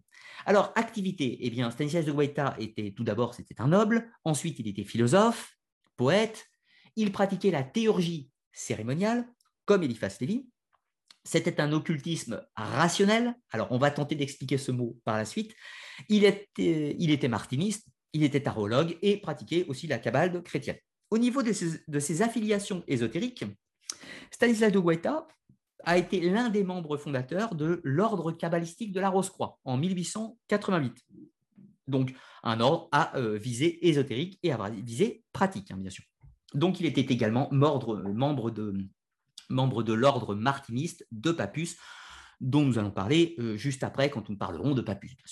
Livre notable, eh bien, euh, c'est une trilogie, euh, Essais de sciences maudites, qui ne sont pas des livres de magie noire, ce sont des livres qui dénoncent la magie noire, qui dénoncent le satanisme, qui dénoncent les mauvaises pratiques et qui fait une étude assez complexe des mécaniques occultes dans son ensemble. Alors, Stanislas de Guaita, de son, de son vivant, a été considéré comme un génie de l'occultisme. Il a sûrement été considéré comme le plus grand génie de son temps dans le domaine de l'occultisme. Il avait investi une bibliothèque absolument colossale de plusieurs milliers d'ouvrages et euh, quasiment tous ces ouvrages étaient annotés de sa main. Sous-entendu, il les a lus. Donc une, euh, une bibliothèque conséquente pour un savoir conséquent, ce qui a permis à Guaita, même malgré une durée de vie relativement courte, d'amasser une somme de connaissances qu'il a tenté de retransposer dans son essai des sciences maudites, bien entendu. Alors, Guaita, ses idées sont globalement tombées en désuétude. Hein. C'est un personnage qui a été oublié puisque mort jeune, etc. Néanmoins, il a eu, il a une influence notable sur d'autres personnages de l'occultisme qui seront donc principalement Oswald Wirth, personnage très connu, et Pierre Piob dans une moindre mesure, qui seront eux-mêmes les fondateurs de ce qu'on appelle l'occultisme rationnel. Alors, qu'est-ce que c'est l'occultisme rationnel En quelques mots, eh bien, c'est euh, les gens qui postulent, encore une fois, ce que je vous disais tout à l'heure, c'est-à-dire que la science euh, physique, chimie, euh, géographie et l'histoire, etc., tout ceci n'est pas incompatible avec les sciences occultes. une science occulte, c'est simplement une science qui n'est pas encore connue. Voilà, etc. Donc, il partait du postulat qu'il fallait trouver un langage qui permettait de faire communiquer les sciences, les sciences dures, si l'on peut dire un petit peu, avec de l'autre côté les sciences dites occultes, tout simplement. Donc le courant du rationalisme, c'est ce qui considère à ne pas considérer l'existence du surnaturel, mais considérer que le naturel n'est pas, pas encore dans sa totalité expliqué. Donc, en gros, l'occultisme rationnel, c'est ce qui tente de considérer simplement que la science, à un état d'un moment T, n'a pas connaissance de tout et qu'elle doit progresser et que les progrès de cette science vont répondre en partie à certaines questions. Voilà, c'est ce qu'on appelle l'occultisme rationnel. Alors, autre chose avec Stanislas de Guaita, il était lui-même dans cette mouvance, même si elle n'existait pas encore. On pourrait dire qu'il en est le précurseur. Autre chose aussi avec René Guénon. Alors, René Guénon n'est pas un occultiste. J'insiste sur ce point. René Guénon n'est pas un adepte de l'occultisme. Il est d'ailleurs un, euh, un des auteurs les plus critiques de l'occultisme on touchera tout à l'heure un mot, de ce fait, je ne vais pas étudier René Guénon dans la liste des occultistes, puisque ce n'en est pas un. En revanche, la pensée dite guénonienne, guénonienne est en antithèse absolue avec la pensée de Stanislas de Guaita. Si ce n'est que les pensées de, de Guaita peuvent être considérées comme ce qu'on pourrait appeler l'anti-guénonisme.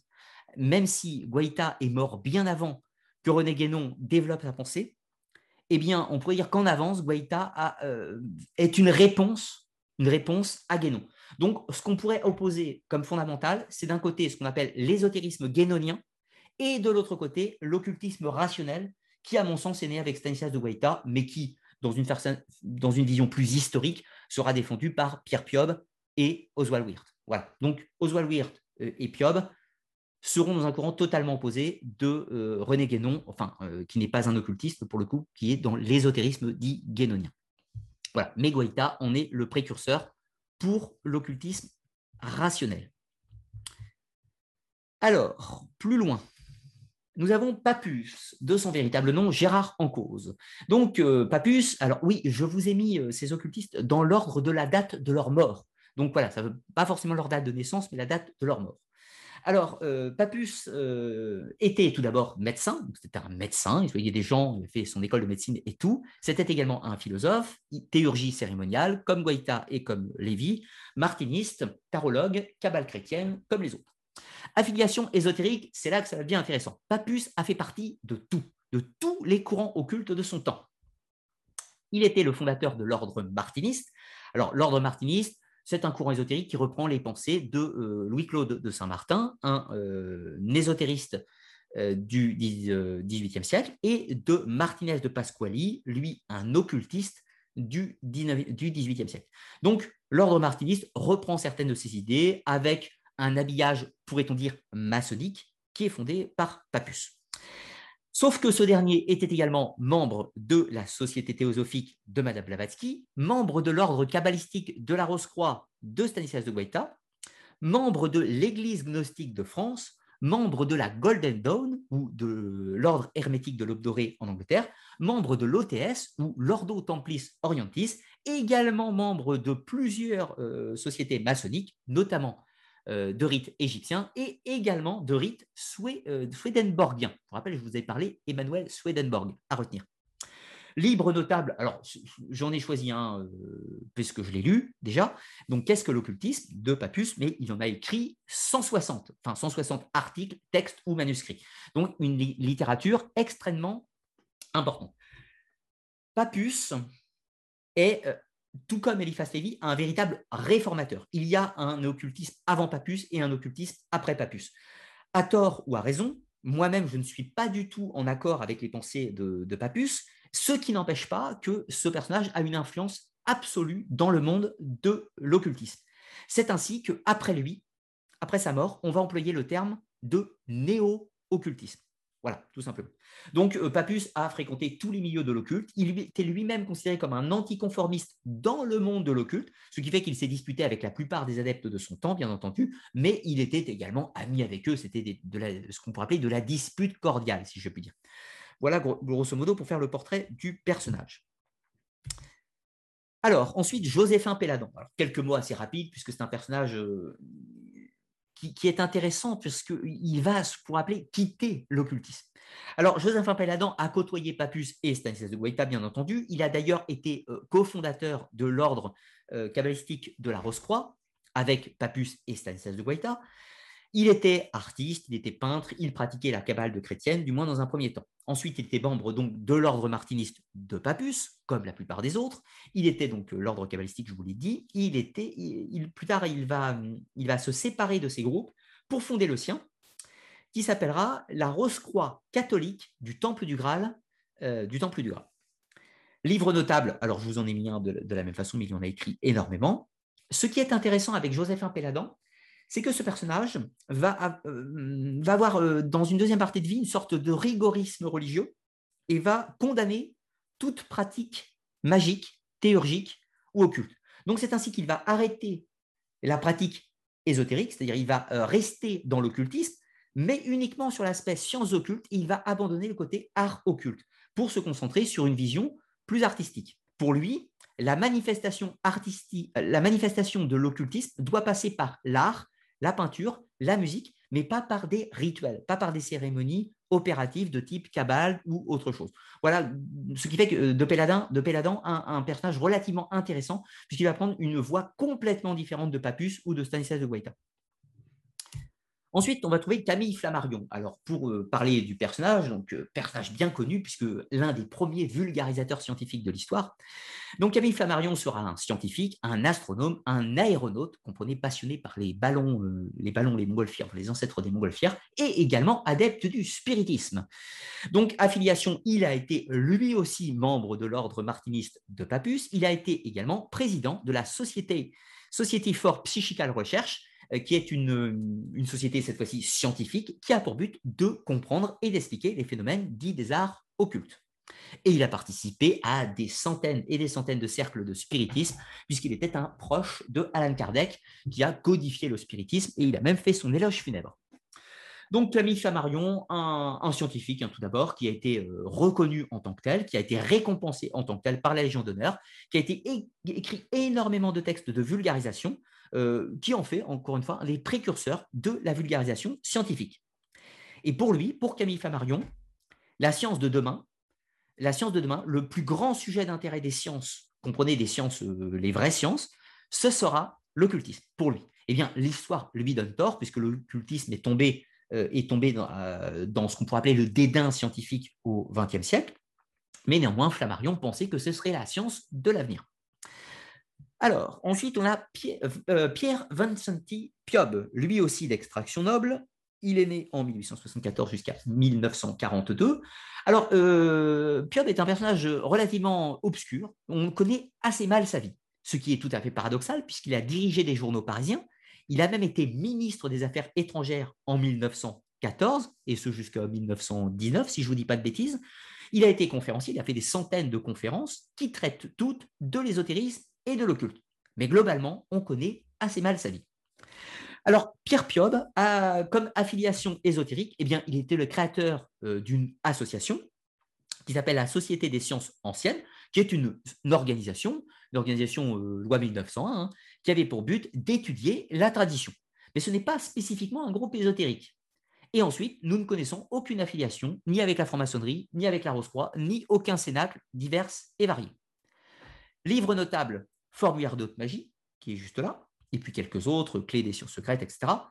Euh, mais Piob reste une énigme. Il, a surtout fait des livres qui sont tout à fait intéressants dans le domaine de l'occultisme, et surtout, il a su créer la synthèse des connaissances qui étaient à notre disposition. C'est-à-dire qu'il a euh, su synthétiser euh, les différentes traditions issus de l'hermétisme, de la gnose, de la cabale de chrétienne, de l'enseignement d'Eliphas Lévy, il n'a pas hésité à critiquer l'occultisme du XIXe siècle, à critiquer Lévy, critiquer Guaita, critiquer Papus, etc.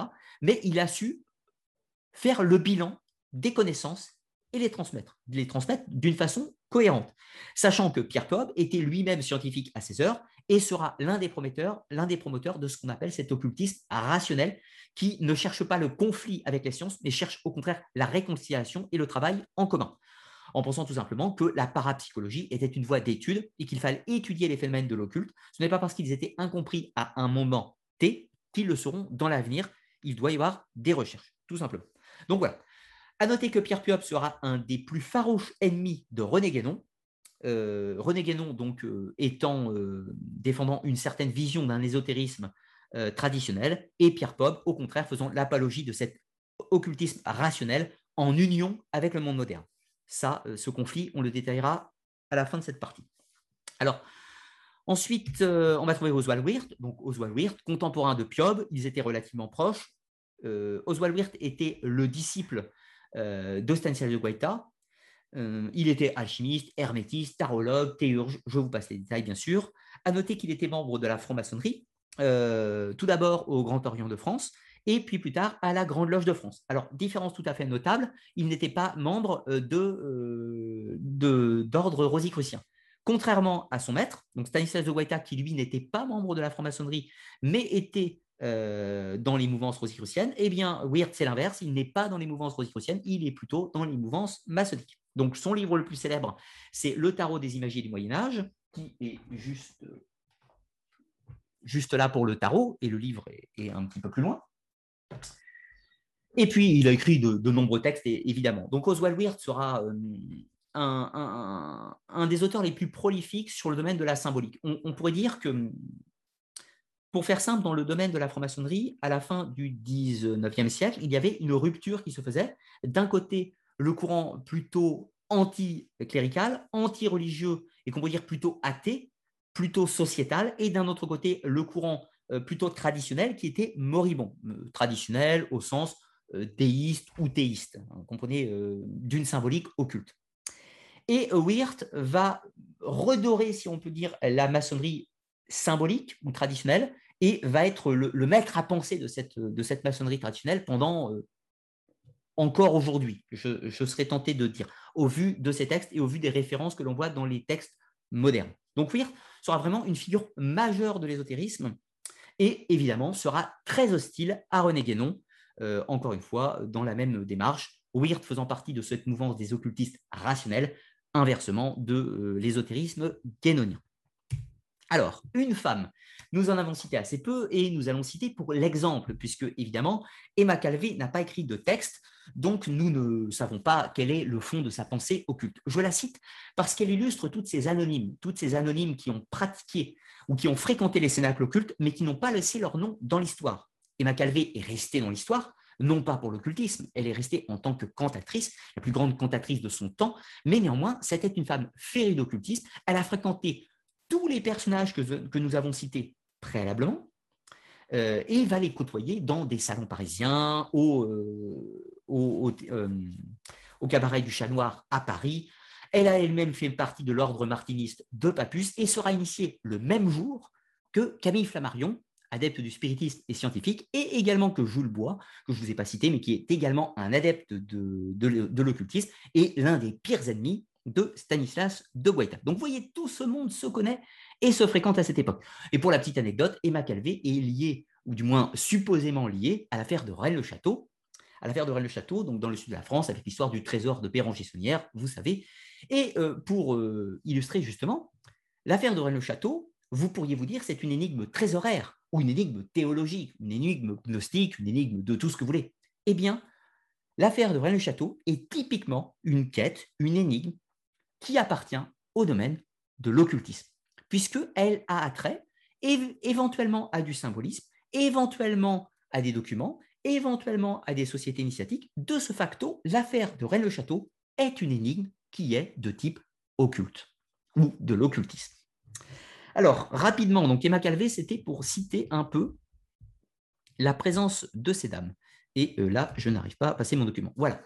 J'y arrive. Donc, Alistair Crowley. Alors, Alistair Crowley, pareil, je ne vais pas m'étendre sur le sujet. Euh, c'était juste pour montrer qu'il n'y a pas que des personnages euh, sympathiques, si je puis dire, dans, le monde de l'occultisme, mais euh, aussi pour vous montrer qu'il n'existe pas que des monstres. Hein. Il y a des personnages qui sont plutôt, plutôt agréables, si je puis dire, dans le monde de l'occultisme, et d'autres qui le sont beaucoup moins, évidemment. Donc, comprenez que l'occultisme, c'est comme tous les domaines de la vie. Il y a des gens bien et il y a des gens un peu moins bien.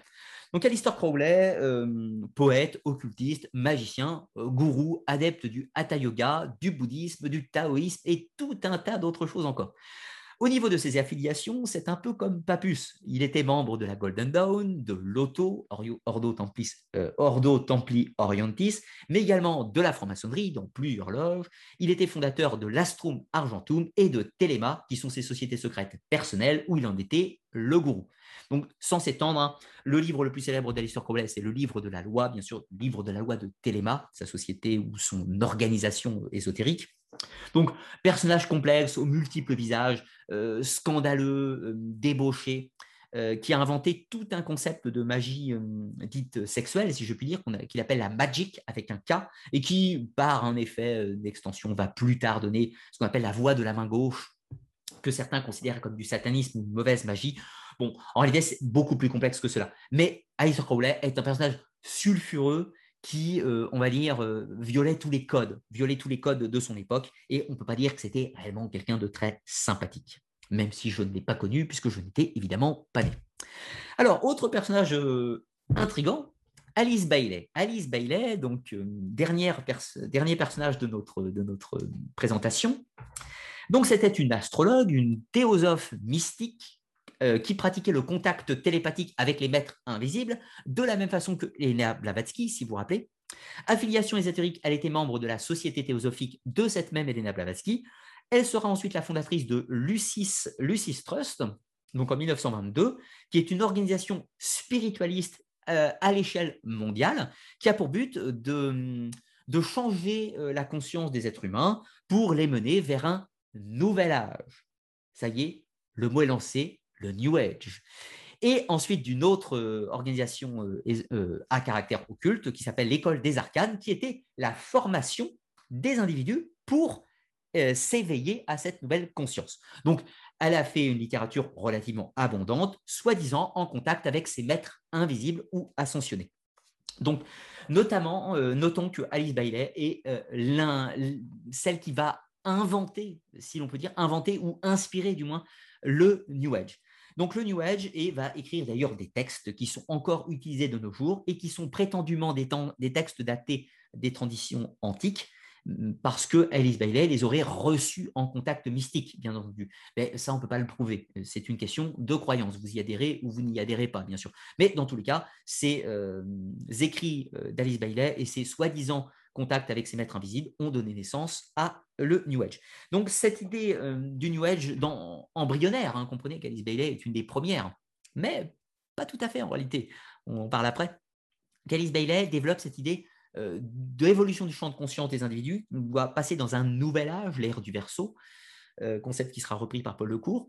On va changer le champ de conscience de la Terre, euh, quitter nos enveloppes physiques telles qu'elles le sont, etc. Tout ça, et entrer dans un nouveau paradigme mondial, dans une vision messianique. Messianique, c'est-à-dire retour du Christ sous une forme diverse et variée, etc. Donc elle prône l'union de toutes les religions dans une sorte de nouvelle spiritualité, le nouvel âge. Voilà.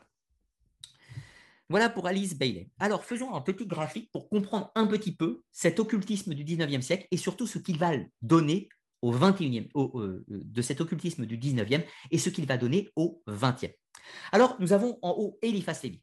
Eliphas Lévy, parce que, encore une fois, il va inspirer tout le monde.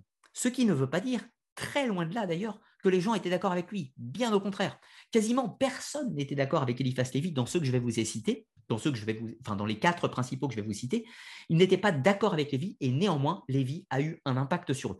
Parce que c'est justement en reprenant les travaux de Lévi qu'ils vont parfois être en désaccord avec lui pour tenter de retrouver soit une tradition authentique, soit pour s'en éloigner, soit pour dire ceci est complètement has-been, il faut faire quelque chose de neuf, etc. Et là, on va avoir quatre courants principaux. Alors, je commence à celui dont j'ai le plus parlé, à savoir celui que va influencer Stanislas de Guaita, qui est l'occultisme rationnel.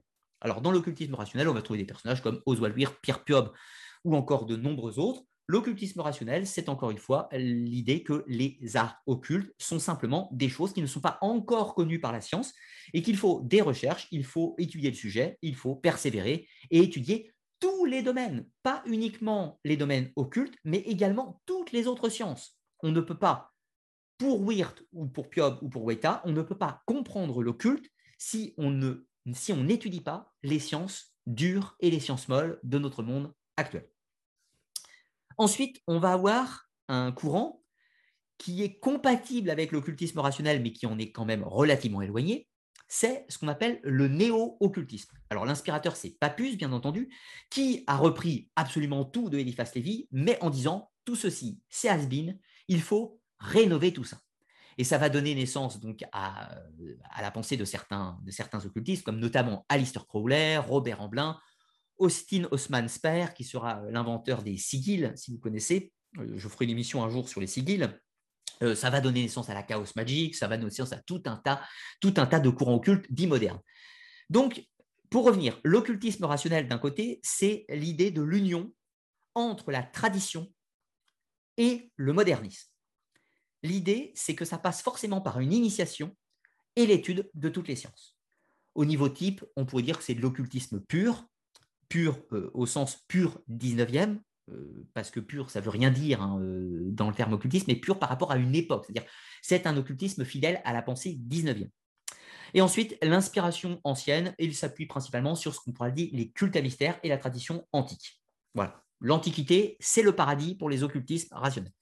Ensuite, pour le néo-occultisme de Papus et de ses successeurs, eh bien, c'est encore une fois un type typiquement occultiste, mais type occultisme rénové, restructuré, adapté les pratiques occultes anciennes qui sont devenues désuètes, has et ceci avec la pratique du syncrétisme. Dans le néo-occultisme, on prend tout, du bouddhisme, euh, des mythes aztèques, des mythes incas, des mythes, euh, des mythes grecs, des mythes égyptiens, un symbole dans un pays, un symbole dans un autre, on syncrétisme tout pour que ce soit efficace, direct, euh, direct euh, et, pratique, si on peut dire. Voilà, ça c'est vraiment le néo-occultisme, le syncrétisme global pour chercher la praticité actuelle.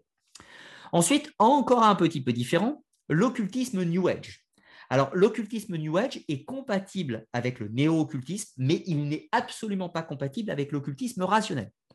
Donc, dans l'occultisme New Age, celui-ci va être clairement influencé par Blavatsky, qui va prendre ce qu'il arrangeait chez Eliphas Lévy, mais en changeant tout. Euh, ça va inspirer Alice Bailey, Marguerite Alice Murray, Paul Lecourt, etc., de nombreux autres. L'idéologie centrale, c'est l'élévation de conscience euh, dans une vision utopique du monde, basée sur la spiritualité du panthéisme, donc c'est-à-dire la théorie Gaïa, la théorie Gaia et l'idée, encore une fois, du fait que d'une quête spirituelle, d'une quête mystique qui prend l'individu, mais dans un ensemble, c'est-à-dire qu'il le lie à la planète. L'individu n'existe plus, il doit se fondre dans une quête globale. Donc, d'où le changement de paradigme. Ça, c'est vraiment l'occultisme New Age. Au niveau du type, c'est ce qu'on appelle du spiritualisme. Alors, le spiritualisme, pourquoi? Parce que c'est un courant religieux qui est né au XIXe siècle, qui va essaimer principalement dans, euh, dans les milieux occultes, donc évidemment, Blavatsky sera plutôt réceptive à ce spiritualisme, qu'elle va repenser un petit peu tout ça avec la société théosophique, et ce qui va donner naissance à ce que j'appelle cet occultisme New Age. L'idée, euh, les inspirations, il n'y a pas spécialement une inspiration, c'est de la même façon que le néo-occultisme, c'est une inspiration en syncrétisme. On prend tout. Donc, vous voyez le pont entre l'occultisme rationnel et le néo-occultisme, on peut faire un pont, puisque les deux sont dans une démarche de pureté de l'occultisme au sens 19e siècle. Ça ne veut pas dire une pureté historique. Hein. Ensuite, le néo-occultisme est lié à l'occultisme New Age par son idée syncrétique, syncrétique permanente. Et puis ensuite, on va trouver un quatrième courant qui n'est pas de l'occultisme, qui, qui se prétend ésotérisme, mais anti-occultisme l'ennemi de l'occultisme. Mais l'ennemi de l'occultisme est comprenez qui est compatible avec l'occultisme New Age, mais qui est totalement incompatible avec le néo-occultisme ou l'occultisme rationnel. Donc c'est l'idée euh, inspirée du courant de René Guénon. Mais René Guénon lui-même a été inspiré par tous ces personnages. Il est entré en contradiction dans ce qu'on pourrait appeler un rigorisme religieux. Alors l'idéologie centrale, donc, c'est l'antimodernisme, le rejet du monde moderne, l'orientalisme, l'idée que les sociétés traditionnelles orientales sont mieux conservées et que les traditions ont été mieux préservées et de ce fait que l'Occident s'est perdu, s'est fourvoyé dans un modernisme, euh, dans un modernisme sans fin et que nous avons, enfin que l'Occident, l'Occident euh, chrétien, l'Occident, l'Occident gréco-latin, euh, encore une fois, s'est perdu et a perdu ses racines et donc a perdu sa tradition et qu'il faut la rechercher dans les traditions orientales qui ont été mieux préservées, moins touchées par ce modernisme. Donc ça, c'est l'idéologie centrale du courant guénonien, anti-occultiste, société traditionnelle, antimoderniste et orientaliste. Le type, c'est ce qu'on pourrait appeler un ésotérisme religieux, puisqu'il se base habituellement sur une inspiration ancienne qui vient soit de la gnose, soit de la kabbale, soit du soufisme. Des inspirations qui sont d'ailleurs utilisées par les autres courants, mais qui sont quasiment les seules sources d'inspiration directe euh, du courant qu'on pourrait appeler guénonien, euh, bien qu'on pourrait y trouver également, dans une certaine mesure, dans une certaine mesure l'hermétisme, mais quand même, euh, quand même à moindre mesure. Voilà globalement pour ces deux premières parties. Donc, qu'est-ce que l'occultisme et quelques grands personnages qui ont forgé l'identité, euh, l'identité si l'on peut dire, de l'occultisme. Alors j'espère que vous, vous, me voyez toujours et que vous m'entendez toujours. Je ne le sais pas. Alors je vais faire comme si tout allait bien et attaquer la troisième partie de l'émission. Alors, troisième partie qui sera assez rapide. Et puis ensuite, je prendrai vos questions. Euh, je vos questions, je mettrai une petite barre dans le chat pour euh, pouvoir euh, m'y retrouver. Ne les posez pas encore, ne les posez pas encore maintenant. Alors, maintenant, dernière partie, l'occultisme, comment ça marche? Alors, comment ça marche? Ça repose sur quelques éléments de base qui sont communs à tous. Alors, commun à tous, euh, comprenez que là, je ne parle pas du courant guénonien anti-occultisme, je parle du néo-occultisme, de l'occultisme euh, New Age et éventuellement de l'occultisme rationnel.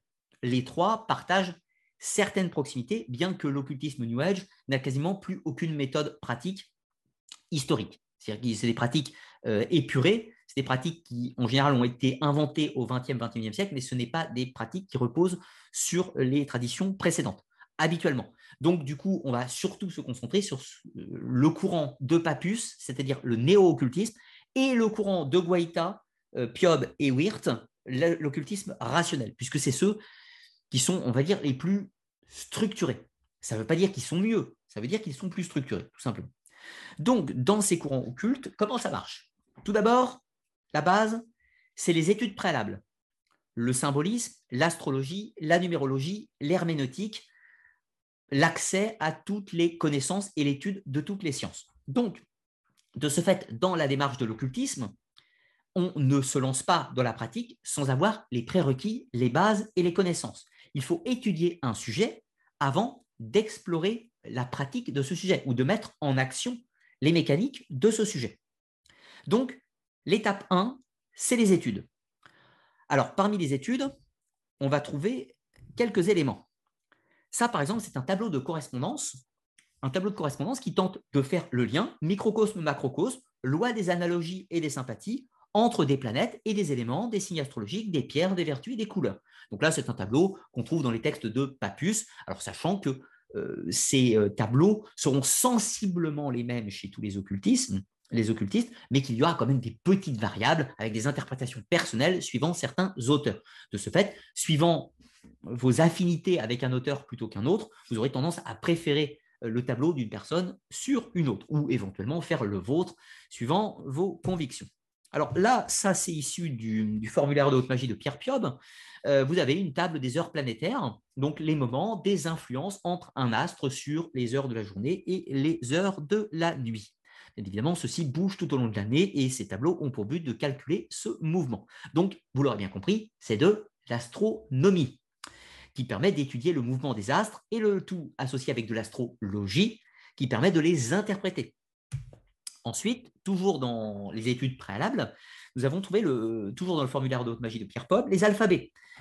Dans l'occultisme, il y a parfois l'usage de certaines écritures, certaines écritures anciennes. Par exemple, je pense à l'alphabet alchimique euh, que vous avez sous les yeux, l'alphabet dit ou supposément des Templiers, l'alphabet, euh, enfin l'écriture initiatique chinoise, ou encore un petit peu plus loin, vous allez trouver euh, l'alphabet dit symbolique, l'alphabet talmudiste et l'alphabet euh, hébraïque, bien sûr.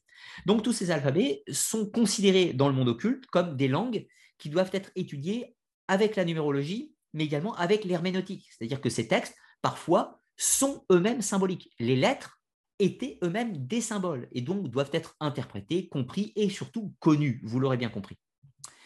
Alors ici, toujours dans les études préalables, il faut euh, étudier les systèmes d'invocation théurgique, goétique, etc. Et là, vous avez toujours chez Pierre Piob des exemples de cercles de protection euh, dans lesquels le mage, dans une pratique opérative, va tenter de se protéger euh, avec des symboles, différentes formes, différents éléments rituels à mettre. Et tout ceci doit être connu pour la mise en pratique des arts dits occultes. Alors là, vous avez également des pentacles alors des pentacles qui sont des sceaux, dans le but de créer un lien entre le monde réel et le monde invisible, dans le but d'entrer en contact avec une entité du monde invisible pour qu'elle se manifeste dans le monde physique. Vous comprenez, à au magicien opératif.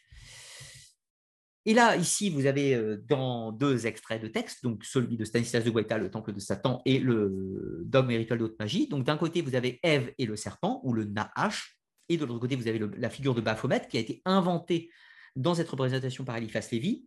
Alors, parfois, les adeptes des, euh, arts occultes vont tenter d'interpréter les symboles euh, et de les lire, de comprendre quel est le message occulte, quel est l'enseignement que ces symboles véhiculent. Alors là, par exemple, vous avez avec Stanislas de Guaita la vision de Ève avec le serpent. Ce n'est pas lui qui est l'inventeur de ce symbole, mais il va tenter de le décoder. Et il pense que dans ce symbole, il y a un enseignement à caractère ésotérique qui peut conduire à une maîtrise des arts occultes. Et puis, inversement, vous avez une autre version. Euh, Eliphas Lévy, lui-même, pense avoir compris des messages et tente de nous donner une représentation de son idéologie via ce symbole. vous voyez, dans la démarche Guaita et Lévy, ce n'est pas la même. Euh, Guaita propose le symbole et tente de l'interpréter, et de l'autre côté, Lévy dit j'ai compris et je vous propose mon interprétation. Voilà, pour euh, la euh, petite variable. Alors, je reviens un petit peu avant. Ensuite, donc, toutes ces études préalables, il y a ensuite ce qu'on appelle les lois de l'invisible dans l'occultisme. Alors, qu'est-ce que c'est les lois de l'invisible? Eh bien, c'est toujours le jeu des analogies, des correspondances, des sympathies et des antipathies qui doivent être connues et qui doivent être utilisées. Pour les opérations à caractère occulte, il faut connaître le sujet, mais également savoir quand le faire, en respectant le code cosmogonique du monde. Alors bien sûr, on pourrait dire, tout ceci est une vue de l'esprit, il n'y a pas de logique à ces jeux de sympathie et d'antipathie. Encore une fois, euh, vous êtes libre de croyance ou de non-croyance, mais les adeptes de l'occulte considèrent que ces lois d'analogie sont fondamentales et sont une sorte de dogme absolu qui doit être mis, euh, en place pour toute opération à caractère occulte. Et ensuite, il y a euh, l'élément le plus important, c'est la force ou le fameux fluide, qui représente donc la connaissance et la maîtrise du fluide et des forces invisibles, égrégores, etc. Alors, qu'est-ce que c'est que ce fluide? Eh bien, dans l'idée euh, des occultistes, il y a le monde matériel. Alors, ils ne sont pas tous d'accord entre eux. Hein. Comprenez que je vous fais un résumé, une synthèse de l'idée générale de Papus, Guaita, Piob et Wirt et Lévi. En gros. Pour eux, il y a le monde matériel, tangible, et le monde immatériel, donc invisible ou l'au-delà. Ces deux mondes, on va dire schématiquement, l'un est là et l'autre est là. Ces deux mondes sont séparés, mais néanmoins reliés. Reliés par une force. Cette force, elle est invisible, mais crée la jonction d'un monde à l'autre. Et cette force, quand elle vient du haut, on l'appelle uranienne ou céleste, et quand elle vient du bas, on l'appelle tellurique terrestre. Ces deux forces se rencontrent. Pour ces différents penseurs, elles sont matérialisées par deux serpents, vous savez, les deux serpents du caducée. Ces deux forces donc sont antagonistes et complémentaires, et sont à la source de toute chose. L'une pourrait représenter le bien et l'autre le mal, l'une pourrait représenter le courant positif et le courant négatif, et ces deux forces gravitent encore en permanence. C'est l'alchimie de ces deux forces vous voyez, euh, dans Eliphas Lévy, vous avez euh, cette figure du Baphomet. Je n'ai pas envie de faire le symbole, sinon vous allez m'accuser d'être un sataniste ou tout un tas d'autres choses, mais vous avez ce, ce, Baphomet avec ce euh, symbole du solve coagula, une main en l'air, une main en bas. Vous savez, une main comme ça une main comme ça. Et ces différents symboles sont une illustration de ces forces donc résonance telluriques et uraniennes. Chez Guaita, il le représente par le Nahash, le serpent de la Genèse, etc. Tout ça. Le serpent de la Genèse, qui est l'illustration du serpent terrestre négatif parce qu'il euh, fait chuter l'homme, mais positif d'une certaine façon, puisque c'est grâce à lui que l'homme accède à la connaissance du bien et du mal et va pouvoir faire son expérience, etc. Donc, la force, ou plutôt les deux forces, ces deux choses, c'est ce qui forme le fluide. Et le magicien, le praticien des sciences occultes, mais que ce soit pour le tarot une opération théurgique, la radiesthésie, le reiki, euh, la cartomancie ou tout ce que vous voulez, pour les occultistes, il y a toujours à la base la maîtrise ou du moins l'utilisation du fluide. Donc le fluide de ces deux courants, de ces deux serpents positifs et négatifs, qui doivent être contrôlés, euh, un peu, vous savez, comme le chariot sur les, cartes de tarot, avec euh, ce, cheval noir et ce cheval blanc, qui doivent être contrôlés un peu plus, un peu moins, et être dirigés. Donc voilà, toute action occulte pour les occultistes se base sur la maîtrise de ce fluide. Tout le reste n'est que accessoire, n'est que décoration, n'est que mise en situation, tout simplement. Alors ensuite, retournons quelques courts instants sur ce document. Voilà, nous allons trouver les trois types d'opérations occultes définis par Pierre Piob. Alors Pierre Piob, dans son formulaire de magie, va les définir en trois catégories la sorcellerie, la haute magie et la théurgie. Alors, la sorcellerie, qu'est-ce que c'est? Eh bien, pour Piob, c'est toutes les opérations dites déformées, simples, ou qui sont, si vous voulez, une simple application sans maîtrise des lois et sans les études préalables. En gros, si vous voulez, le sorcier, celui qui fait de la sorcellerie, c'est celui qui veut utiliser ses fluides, ses forces, mais qui n'en connaît pas les lois, qui n'en connaît pas les codes, et qui n'a pas étudié le sujet suffisamment. Donc, qui utilise des forces sans les comprendre. Donc, ce qui amène forcément à quelque chose de dévoyé et donc euh, qu'il considère comme euh, désuet, voire maléfique. Pour Stanislas de Guaita, tout acte de sorcellerie est une perversion de ce qu'est la magie. Ensuite, la haute magie, qu'est-ce que c'est pour Pierre Piob Eh bien, ce sont les opérations usuelles sans cérémonie. C'est-à-dire, si vous euh, accomplissez un acte typique de cartomancie, de pendule, de reiki, de tout ce que vous voulez. Ce sont des opérations simples qui utilisent le fluide, mais sans recherche complexe. En gros, c'est la magie du quotidien. C'est ce que Piob appelle haute magie. Alors c'est là qu'il y a une différence dans sa pensée avec les autres, puisque il, euh, Piob appelle haute magie ce que les autres appellent simplement magie vulgaire ou magie du commun. Piob définit en troisième catégorie la plus haute, la théurgie, donc qui est cette fois-ci la magie cérémonielle des initiés, donc ceux qui ont, entre parenthèses, subi l'enseignement ou eu accès au code de décryptage de cette tradition, avec la mise en place des lois et des forces invisibles dans des cérémonies complexes. Alors là, il faut éclairer un petit peu le sujet, puisque ce que Piob appelle la théurgie comme le niveau maximum de la magie, ce qu'il appelle l'aristocratie de la magie, eh bien, Eliphas Lévy va simplement l'appeler haute magie, et Stanislas de Guaita va aussi l'appeler simplement haute magie. Mais Pierre Piob fait une distinction entre la haute magie, qu'il appelle lui magie du commun, et la théurgie. Alors, comprenez, ce sont des jeux de définition et des jeux de langage. Comprenez simplement qu'il existe globalement dans la tête de tout le monde, enfin de tous les occultistes, trois seuils de magie. L'une qui est fondamentalement basique, la magie du quotidien, l'opération de simple manipulation du fluide, l'hypnose, magnétisme animal, pendule, cartomancie, la magie du quotidien.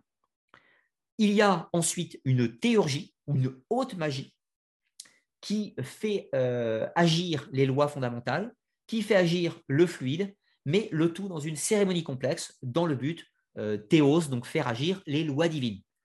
Comprenez que cette théurgie a un pendant négatif, ou on va dire maléfique, qui est la goétie, et qui tente d'entrer en contact avec les forces infernales ou les forces dites maléfiques. Voilà. Et puis ensuite, il y a la sorcellerie, qui est considérée comme l'utilisation du fluide, mais sans connaître les lois et sans connaître les codes de fonctionnement de ce fluide. Donc c'est un petit peu comme conduire une voiture sans le permis. Voilà grosso modo comment est perçu l'occultisme par ses adeptes, si l'on peut dire, avec évidemment de grandes variables suivant, euh, suivant les différents suivant les différents courants, suivant les différentes personnes. Voilà, globalement, ce qu'il faut retenir à ce stade, c'est que personne n'est d'accord. Donc voilà globalement ce que je voulais vous dire sur le sujet. Maintenant, je vais répondre à vos questions, du moins si vous en avez, si vous voulez des éclaircissements sur le sujet euh, de l'occultisme, sur les adeptes de l'occultisme, sur le fonctionnement de l'occultisme, du moins ce que je suis en, capacité de vous, dire, puisque je ne connais pas tout, vous vous doutez bien. Euh, et puis, voilà, je vais vous laisser poser vos questions. Je vais vous laisser euh, deux petites minutes euh, pour les questions. Et puis, en, attendant, je vous remets le document. Euh, clac, clac, clac, clac. Clac, clac. Oui, je ne vous avais pas montré ce, symbole, c'est pas grave, je vous montrerai rapidement en une petite seconde. Là, vous avez un arbre de Séphiros et le symbole de l'Ouroboros, qui sont des symboles qui sont utilisés dans le domaine de l'occultisme, car considérés comme vecteurs d'enseignement. C'est-à-dire qu'il y aurait des secrets, des messages, des compréhensions attirées de la lecture de ces symboles. Et puis là, vous avez euh, une carte ancienne de Tzigane et un rituel de Wicca alexandrienne, ce qui est intéressant parce que la Wicca est par nature ce qu'on pourrait appeler un égopaganisme, mais qui utilise quand même des termes issus de l'ancien hébreu, comme Elohim, Tetragrammaton et autre chose. Alors, encore une fois, un grand merci aux modérateurs sur le chat. C'est grâce à vous qu'il y a une bonne ambiance sur cet espace. Je ne sais pas si vous avez eu beaucoup de choses à gérer pendant cette édition, J'espère que non, j'espère que vous êtes... Euh, bon, habituellement, vous, euh, je, m'estime heureux pour un vidéaste sur YouTube car euh, vous, êtes un public agréable. Ce n'est pas pour vous jeter des fleurs ou vous faire de la lèche, hein, mais l'idée, c'est quand même, globalement, vous êtes un public qui, aime qu'on pousse les sujets, qui aime qu'on pousse les sujets et qu'on ne reste pas sur de la vulgarisation pas de gamme, si je veux dire. je vais dire un truc un peu prétentieux, enfin, c'est pas le but, mais c'est plutôt une question de ligne éditoriale. Moi, à titre personnel sur YouTube, je fais le choix chacun fait ce qu'il veut, hein. ce n'est pas une critique pour les autres, loin de là. J'ai décidé de faire de la vulgarisation euh, dite haut de gamme. Alors, je ne dis pas ça pour faire le prétentieux, je dis simplement que j'ai décidé de, faire des vidéos plus longues parfois pour entrer dans le détail des sujets. Euh, certes, on reste, dans on reste dans de la vulgarisation, mais néanmoins, on peut faire de la vulgarisation précise et prendre le temps d'expliquer correctement les choses. D'où parfois je multiplie les sujets, je retraverse les sujets dans d'autres vidéos annexes pour essayer de comprendre l'ensemble. Il est vrai que parfois ça peut être délicat de saisir tout quand on arrive sur une nouvelle vidéo, mais parfois il y a d'autres vidéos qui permettent de mieux la comprendre, etc. Donc là, je vous avais mis un petit panel, par exemple, de plusieurs vidéos. Euh, sur la chaîne, il y a 260 vidéos. Il y en a à peu près 60-70 qui traitent de sciences occultes, comprenez de traditions spirituelles, de traditions ésotériques, d'art occulte, qui traitent d'histoire de la sorcellerie, qui traitent de démonologie, qui traitent de traditions initiatiques diverses et variées, de sociétés secrètes, de personnages de l'occultisme, etc., etc. Mais également de religion et de spiritualité, bien sûr, puisque tout ceci entre dans la catégorie des sciences occultes. Et puis, bah, après, il y a les vidéos d'histoire euh, des mystères du monde, etc., qui utilisent aussi certains liens avec l'occultisme. Vous l'aurez bien compris. S'intéresser à l'énigme ésotérique des Templiers, c'est de l'occultisme. S'intéresser à l'affaire de Rennes-le-Château, c'est de l'occultisme. S'intéresser au, au culte à mystère de l'Antiquité grecque, c'est de l'occultisme. L'occultisme, ce n'est pas seulement la magie blanche, la magie noire, le satanisme et les pendules. L'occultisme, c'est un sujet extrêmement vaste. Voilà. Donc, je pense que toute personne qui se perd sur ma web TV, sur Internet, est de facto intéressée par l'occultisme de près ou de loin, pas forcément dans sa globalité, mais de certains morceaux de cet occultisme, si je puis dire tout simplement. Et de plus, c'est euh, l'un des deux sujets phares de la chaîne, l'une des deux playlists phares de la chaîne, avec les mystères du monde, bien entendu. Alors après tout ce blablatage que je vous impose, je vais revenir sur euh, les questions. Alors euh, n'oubliez pas, hein, si je ne les ai pas vues, marquez bien question avant de, avant de la poser, sinon je risque de ne pas la retrouver. Et un grand merci au modo, je crois que je vous l'ai déjà dit, mais une fois n'est jamais de trop. Alors, question de. Alors, tout d'abord, je vais aller prendre les questions euh, des membres. Alors, les membres, vous avez celui qui rejoignent la chaîne sur, euh, qui rejoignent la chaîne sur, euh, sur YouTube. Inscription payante. Alors, ce n'est pas obligatoire, c'est du mécénat, bien entendu. Attention, le rejoindre sur YouTube ne donne pas accès aux académias. Les académias, c'est sur Tipeee. Ça, c'est le site de financement participatif. L'abonnement YouTube, ça, c'est simplement du mécénat. Je n'en fais pas la promotion. C'est ceux qui ont envie. Rien ne vous oblige. Voilà mais je prends les questions en priorité pour ceux qui le sont. Ça fait partie de la contrepartie. Alors, je vais du coup les chercher. Petit drapeau, Aurel Inox, merci et bonjour à toi. Euh, merci d'écrire question avant celle-ci, que le dos puisse vous voir plus facilement. Eh bien, ce n'était pas une question, tant pis. Alors, question de Chantal Labaume. Merci Ludovic est-ce que dans ces pratiques occultes, les esprits des défunts sont appelés par ceux qui pratiquent des rites? Alors, c'est possible. Euh, dans, euh, dans les pratiques occultes, enfin, dans ce qu'on appelle les arts occultes, cette fois-ci plus précisément, il y a plusieurs, euh, plusieurs pratiques qui tentent d'entrer en contact avec les défunts. Alors, parfois, les méthodes de communication avec des entités ne visent pas forcément les défunts. Ça peut viser les hypothétiques vous comprenez, je dis bien hypothétique parce que croire ou ne pas croire, euh, voilà, c'est pas de mon ressort. Hein. Donc, ces hypothétiques entités de l'au-delà peuvent être contactées via différentes méthodes et parfois le but est de contacter les défunts qui vivraient dans cet au-delà, notamment le spiritisme. Donc, le spiritisme qui a été pratiqué par Alan Kardec, par Camille Flammarion, par les Sir Fox, qui a été pratiqué par Bram Stoker, par Victor Hugo, par exemple, qui ont été des adeptes de spiritisme. Ensuite, il y a la nécromancie, alors, la nécromancie, c'est l'ancêtre du spiritisme. Là, ce sont des pratiques dites opératives avec cercle de protection sur le sol, des rituels complexes dans le but d'invoquer l'esprit d'un défunt afin qu'il se manifeste dans le monde réel. évidemment, c'est beaucoup plus complexe que le spiritisme, mais sensiblement, l'idée est la même. Par exemple, euh, John, euh, Dee, donc euh, occultisme d'Élisabeth Ier, pratiquait l'acte de théurgie. On trouve également de nécromancie. Pardon. La nécromancie était également pratiquée dans l'Antiquité, on a de nombreux, nombreux témoignages d'usage de la nécromancie, notamment dans l'Odyssée d'Homère, où Ulysse va tenter d'entrer en contact avec le sage Tirésias via un rituel de nécromancie. Donc certains le font et certains ne le font pas. C'est encore une fois très vaste. Alors, euh, pas d'autres questions des membres. Du coup, je vais prendre d'autres questions. Alors, euh, du coup, pas de logique hein, dans les questions parce qu'aujourd'hui, il y en a beaucoup des questions. Donc, je ne peux pas répondre à tout. Je m'en excuse, bien évidemment. Donc, je, vais prendre de façon un peu éparse les questions euh, dans, la liste. si vous voulez que, je la reprenne, que je l'ai loupée, etc., n'hésitez pas à la reposer éventuellement. Alors, question de mégalithique. Quel confrérie, selon toi, aurait pu guider Saunière, euh, comprenez l'abbé Saunière, l'énigme de Rennes-le-Château, euh, une société maçonnique rosicrucienne ou l'ordre des martinistes Alors, c'est difficile de répondre à cette question euh, de façon précise parce que pour, pour donner une réponse précise, il faut expliquer tous les tenants et les aboutissants du pourquoi on arrive à cette réponse. Donc, je ne vais pas pouvoir faire tout ce développement puisqu'on est limité par le temps. Je le ferai dans une émission que j'ai prévue sur Rennes-le-Château qui sera une académia, où on va détailler tout ça. Euh, à mon sens, à l'état actuel, je penche euh, pour l'influence d'une société euh, de type paramaçonnique. Alors, paramaçonnique, qu'est-ce que ça veut dire? Ça veut dire une société qui n'est pas une loge de franc-maçonnerie, mais qui est une loge qui ressemble, qui ressemble ou qui s'inspire du fonctionnement de la franc-maçonnerie. Donc, éventuellement, une, un groupe rosicrucien ou paramaçonniques me semblent avoir participé de près ou de loin à l'affaire Saunière.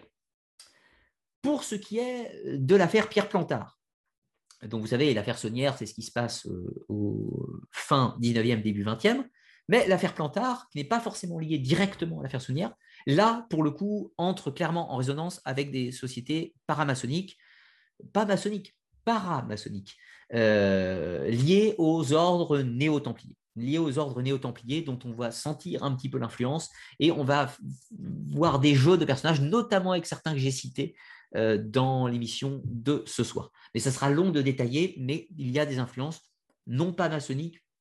On ne trouve pas, pas d'éléments directs d'un lien maçonnique entre Saunière euh, et, les loges. Mais euh, c'est-à-dire qui flirte ou qui ressemble, ça semble euh, assez intéressant à creuser. Alors, ensuite, une autre question. Question de jam biocosmétique naturel. Pourquoi le serpent est-il souvent un symbole? Alors, le pourquoi est-il souvent symbole, c'est difficile à dire. Euh, en revanche, ce qui est intéressant, c'est de parler de l'évolution de ce symbole. Alors, le serpent est quasi unanimement un symbole qui représente la connaissance ou l'accès à la connaissance ou le vecteur de la connaissance dans à peu près toutes les civilisations antiques. On trouve par exemple le serpent en tant qu'initiateur dans la société aztèque. On trouve le serpent en tant qu'initiateur dans la société mystique grecque. On retrouve le serpent en tant qu'initiateur chez les Égyptiens. On retrouve le serpent en tant qu'initiateur en Inde, dans l'hindouisme, au Japon. On trouve le serpent en tant qu'initiateur chez les Celtes, etc., etc. Le serpent sera encore une fois un symbole positif d'initiation dans euh, certains courants gnostiques, dans certains courants hermétiques, et dans la plupart des adeptes de l'occultisme du 19e siècle. Par exemple, chez Stanislas de Guaita ou chez Oswald Weir ou chez Pierre Piob, qui voient en le serpent non pas un individu, mais ce fluide, la manifestation de ce fluide en tant que dispenseur de connaissances. On va retrouver également dans dans le vaudou, qui est aussi ce symbole de connaissance. Pourquoi? Eh bien, sûrement c'est très hypothétique parce que le serpent, par sa façon de se déplacer, sinueuse, euh, ondulatoire, a peut-être représenté cette idée qu'on se faisait du fluide, du fluide, cette chose invisible, cette force supputée euh, qui existerait en toute chose partout et qui relierait le monde euh, sensible naturel avec le monde subtil céleste. Donc, je pense, pour reprendre un petit peu la démarche de Carl Gustav Jung et d'inconscient collectif, je pense que l'archétype du serpent entre de facto dans l'inconscient collectif et que naturellement les humains vont représenter le symbole de l'initiation via le serpent. Et puis, fatalement, le serpent est devenu la représentation du mal avec euh, le texte de la Genèse dans la tradition euh, hébraïque, bien sûr. Ce qui va faire évoluer le symbole en une chose négative, bien sûr. Alors, autre question prise au hasard. Alors, question de Victor 52018. J'espère que ce n'est pas un morceau de numéro de téléphone pour que les gens ne te pistent pas. L'astrologie, l'hermétisme, la magie blanche, lune, prêtresse, féminin, etc. Quel rapport avec la magie ancienne, moderne, les femmes, la lune? Oula, c'est compliqué. Bon, je tente de prendre ce que j'ai compris dans ton, dans ton message. Et euh, quel est le rapport, en gros, entre la magie? La magie au sens surnaturel, hein, pas la prestidignation, pas les tours de passe-passe, la magie au sens euh, au sens action opérative, rituelle, pour agir sur quelque chose. Donc, quel est le lien entre tout ça? L'astrologie, c'est une science occulte. L'astrologie, c'est ce qui permet d'étudier, de comprendre et d'interpréter le mouvement des astres du cosmos. Donc, de comprendre des lois fondamentales pour les occultistes. L'astronomie entre en résonance avec l'astrologie, qui n'était pas assez réparée à l'époque. C'est-à-dire il faut bien observer et faire de l'astronomie pour pouvoir faire de l'astrologie, par nature. Ensuite, la Lune. Bien, la Lune entre de facto dans l'astrologie et l'astronomie. Ensuite, la notion des prêtresses du féminin, eh bien, parce que dans le monde de l'occultisme, il y a cette polarité des forces, positive et négative, représentée par le masculin et le féminin. Positif, négatif, jour, nuit, lune, soleil. Donc, le féminin est une des deux constantes fondamentales du, grand tout. Si je veux dire, si euh, la création d'origine est représentée par le 1, là on est dans l'étude numérologique, eh bien de facto, le dualisme de la création fait la polarité féminine et la polarité masculine, qui sont nécessaires pour engendrer la création et donc aboutir aux trois, symbole trinitaire, la naissance, et je passe les détails. Donc tout ceci est complexe, mais c'est toute la mécanique de l'occultisme qui est euh, le décryptage et l'interprétation de tous ces symboles, si je veux dire.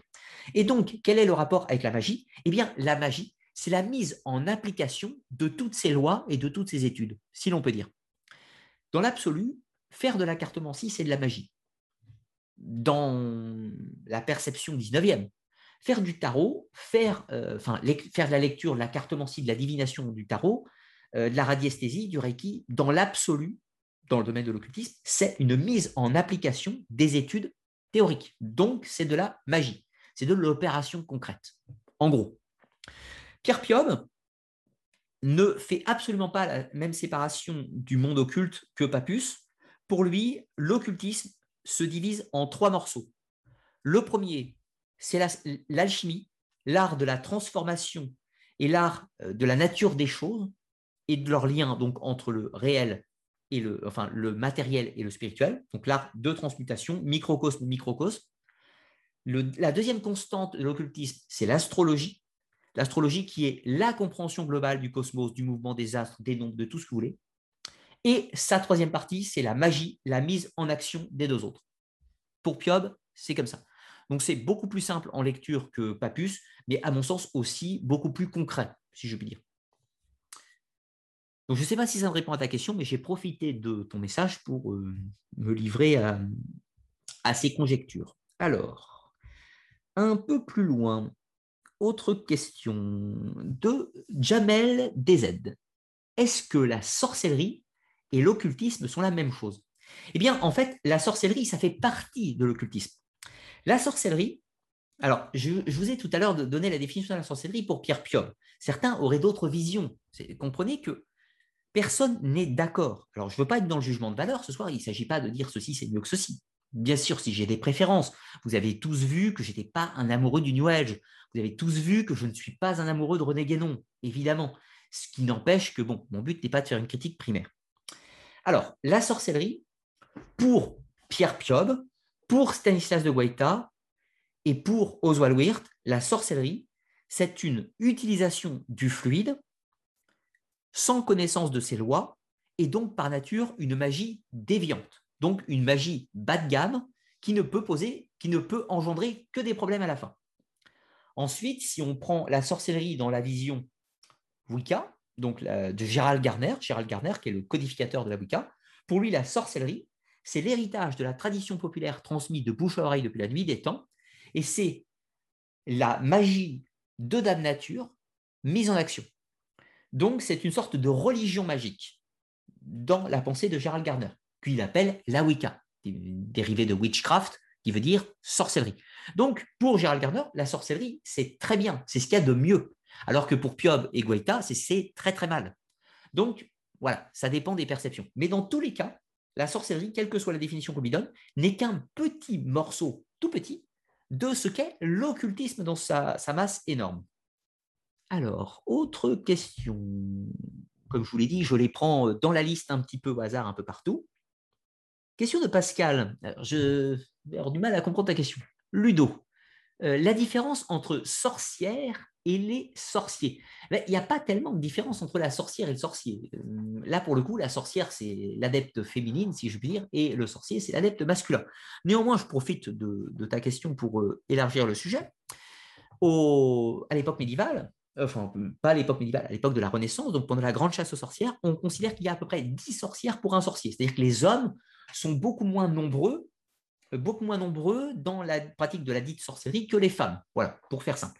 Mais ça, ça amène un sujet très intéressant, c'est que l'occultisme, l'occultisme au sens extrêmement large, hein, est pratiqué aussi bien par les hommes que par les femmes.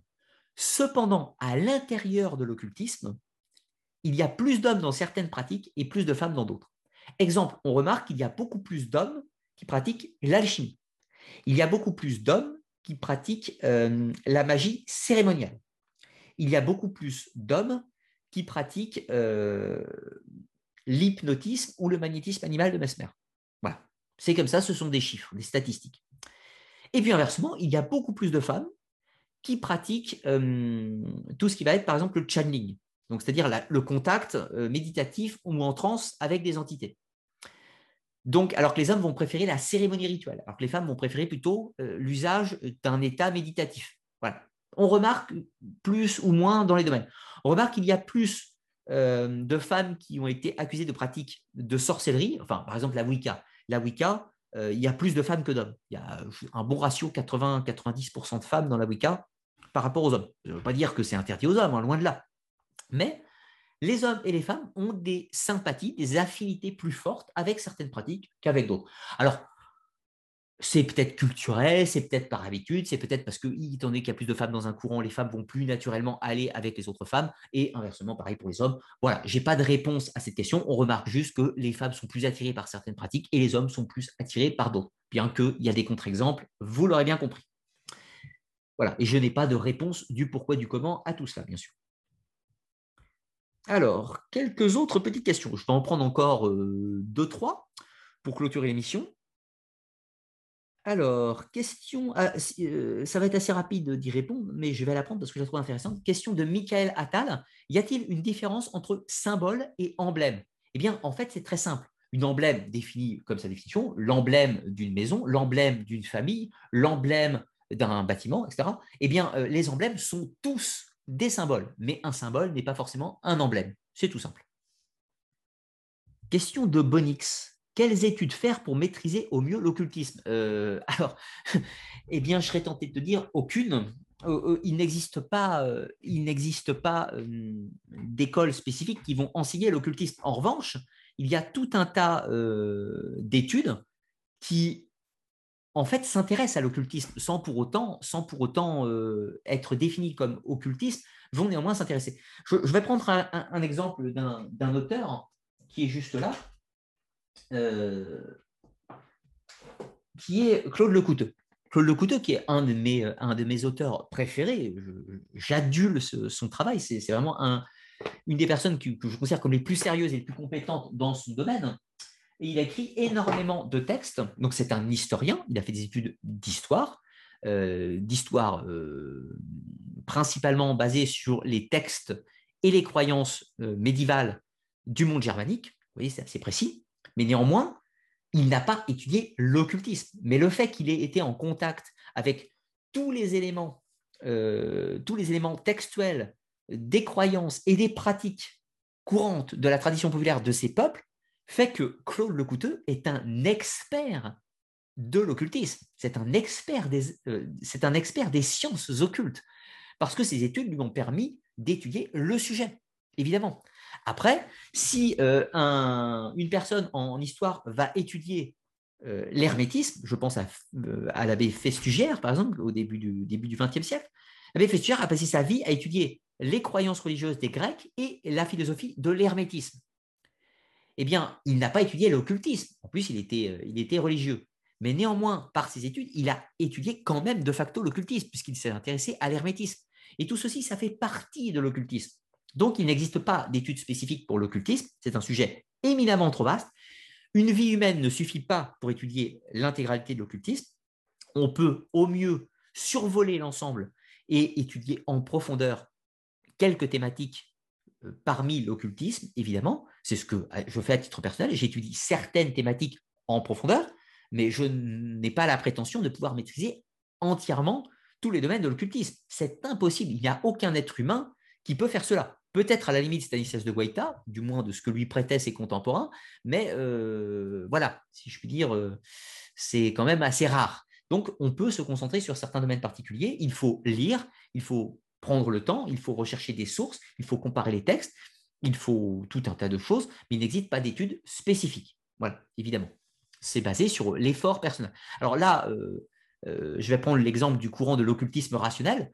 Euh, quelqu'un qui s'intéresse à l'occultisme rationnel va évidemment lire les textes et aller chercher les textes premiers. C'est-à-dire que si vous vous intéressez à l'hermétisme, c'est bien de lire Fulcanelli, mais il va aussi falloir aller lire le Corpus Hermeticum, euh, la table d'émeraude du moins les manuscrits d'époque. Il va aussi falloir aller lire les euh, fragments de la Koshmu et tout un tas d'autres éléments. Il ne va pas falloir se contenter d'une étude euh, par un auteur moderne. Il faudra aller chercher les sources primaires. Ça, c'est fondamental. C'est la différence entre l'occultisme rationnel et le néo-occultisme.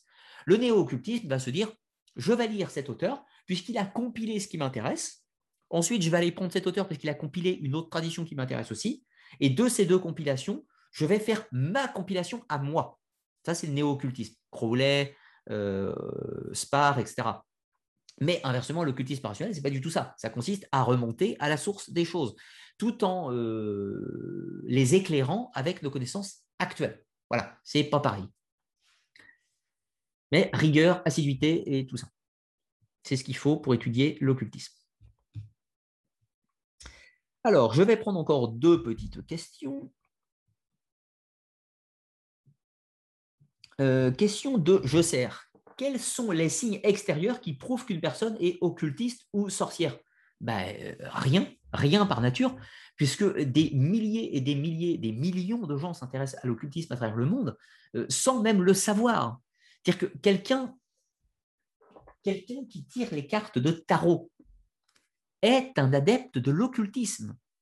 C'est pas un mage noir, c'est pas un praticien théurgique qui fait des cérémonies complexes dans une loge rosicrucienne ou maçonnique. C'est quelqu'un qui tire le tarot, donc qui fait ce qu'on appelle un, tarologue ou un tarologue. C'est un adepte des sciences occultes.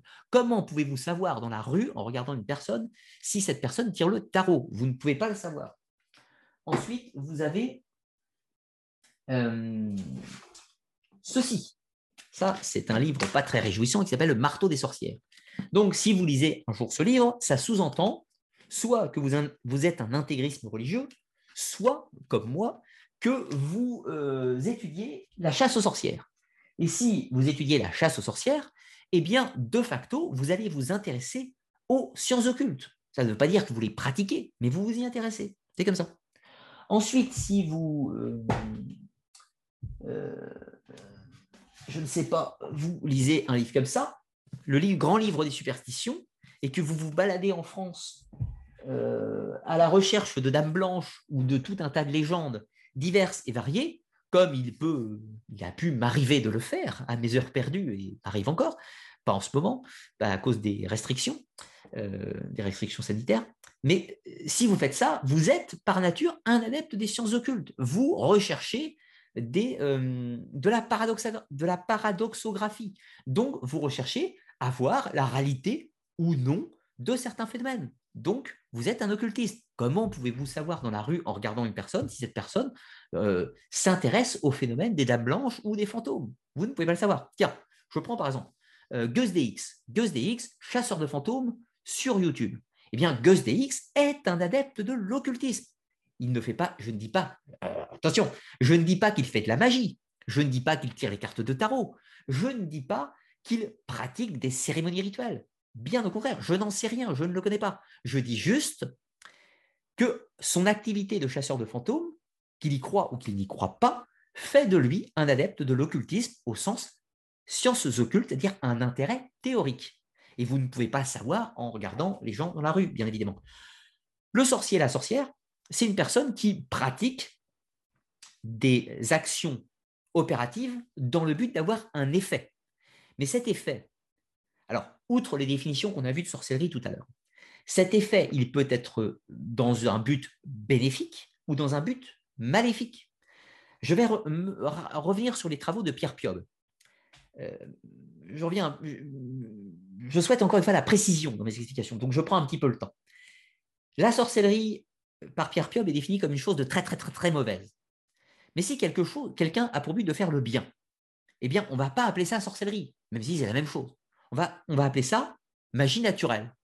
On va appeler ça magie naturelle. Euh, et dans cette idée de magie naturelle, il faut définir plusieurs choses. Un, l'opératif, c'est-à-dire l'acteur, l'objet de l'action, qui peut être une personne, un troupeau, ce que vous voulez, son patron, peu importe, et une méthode, c'est-à-dire un vecteur. Donc, la sorcière ou le sorcier lanceur de sort qui souhaite avoir une promotion professionnelle. Et le vecteur, c'est éventuellement une tasse de café, une tasse de, café avec euh, euh, des ondes positives, euh, X ou Y choses, dans le but de mettre un bon climat, une bonne ambiance afin de s'attirer les faveurs de son patron, etc. Ça, c'est typiquement de la magie naturelle dite du quotidien. Une personne peut faire ça dans un but maléfique, dans le but de corrompre, mais également peut vouloir souhaiter la guérison de son petit-neveu, de son petit cousin ou de son meilleur ami, euh, dans le but de mettre une poupée avec des ondes, un vecteur fluidique dit positif, dans le but d'apporter la guérison dans la maison et de lui apporter un bien-être. Ce n'est pas maléfique, ceci. Donc, la sorcellerie peut être positive ou négative. Enfin, une opération magique, le mot sorcellerie est trop connoté, mais une opération magique peut être considérée comme bénéfique ou maléfique. Cela dépend des individus. Il n'y a pas euh, magie noire, magie blanche. C'est une représentation moderne, mais l'occultisme n'est pas magie blanche et n'est pas magie noire.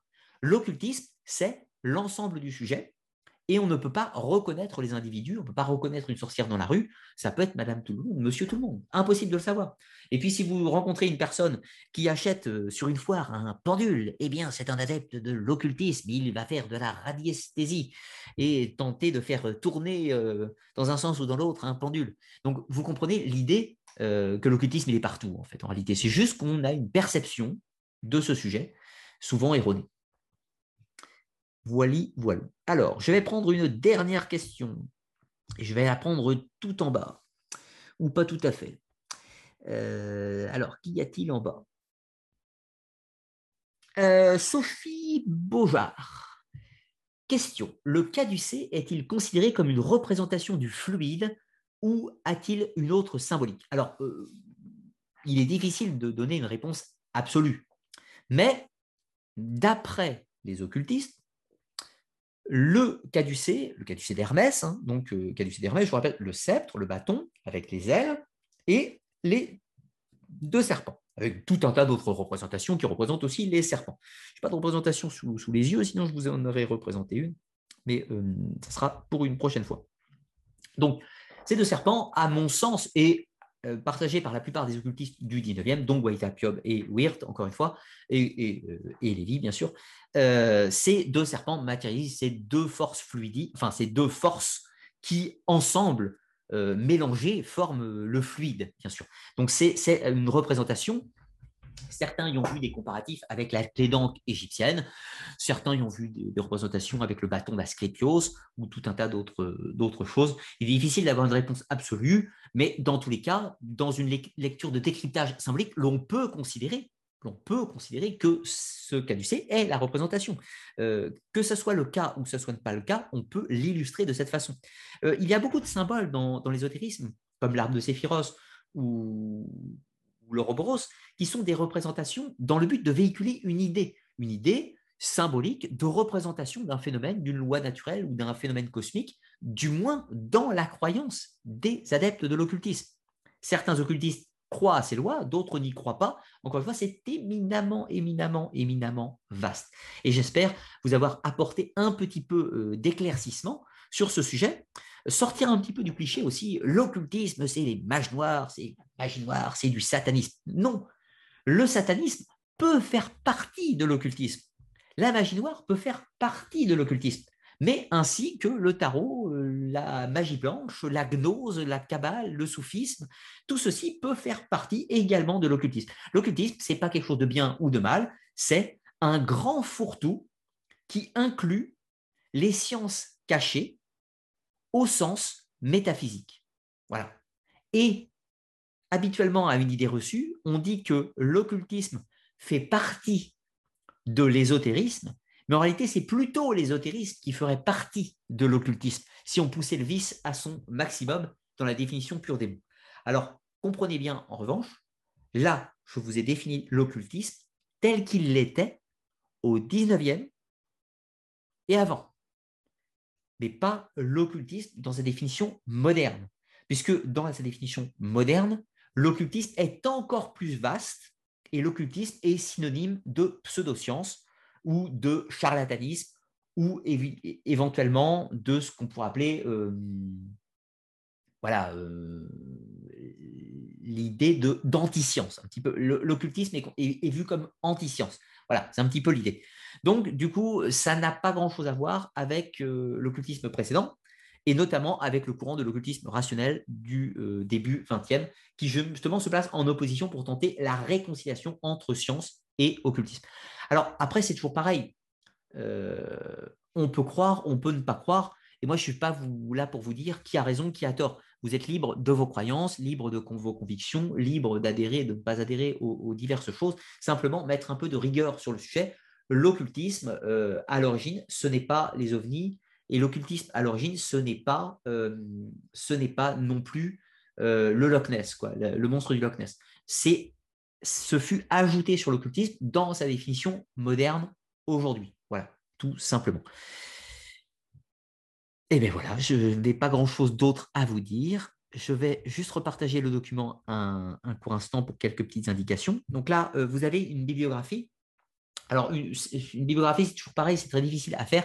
C'est une bibliographie, comprenez, sélective, où je propose certains textes d'auteurs euh, ou de personnages que j'ai cités au cours de l'émission, notamment Eliphas Lévy, Papus, Stanislas Guetta, Pierre Piob, euh, Agrippa et quelques autres. Je vous ai mis euh, aussi, par exemple, ceux qui voudraient une base, qui voudraient comprendre un petit peu le mécanisme des sciences occultes dans une démarche dans une démarche intellectuelle, hein, comprenez bien, dans une démarche intellectuelle, eh bien, je vous invite euh, au livre de Laura Tuan, le grand livre des sciences occultes, qui offre un panel générique, peut-on dire, sur euh, ce que sont les sciences occultes. On pourrait également citer le livre de Étienne Henriette et Védrine Jean Jordi, La magie et la sorcellerie, qui va permettre de voir un petit peu un historique, un historique de la pratique des, euh, des arts et des sciences occultes. Euh, Pierre A. Euh, Riffard, donc un adepte de l'ésotérisme moderne, qui critique virulemment l'occultisme, qu'il considère comme différent de l'ésotérisme. Évidemment, je ne suis pas du tout en accord avec lui, néanmoins, ses travaux restent tout à fait intéressants et il est euh, de bon ton de savoir, de savoir lire aussi les gens qui ne sont pas d'accord avec vous. C'est fondamental pour la recherche et la réflexion.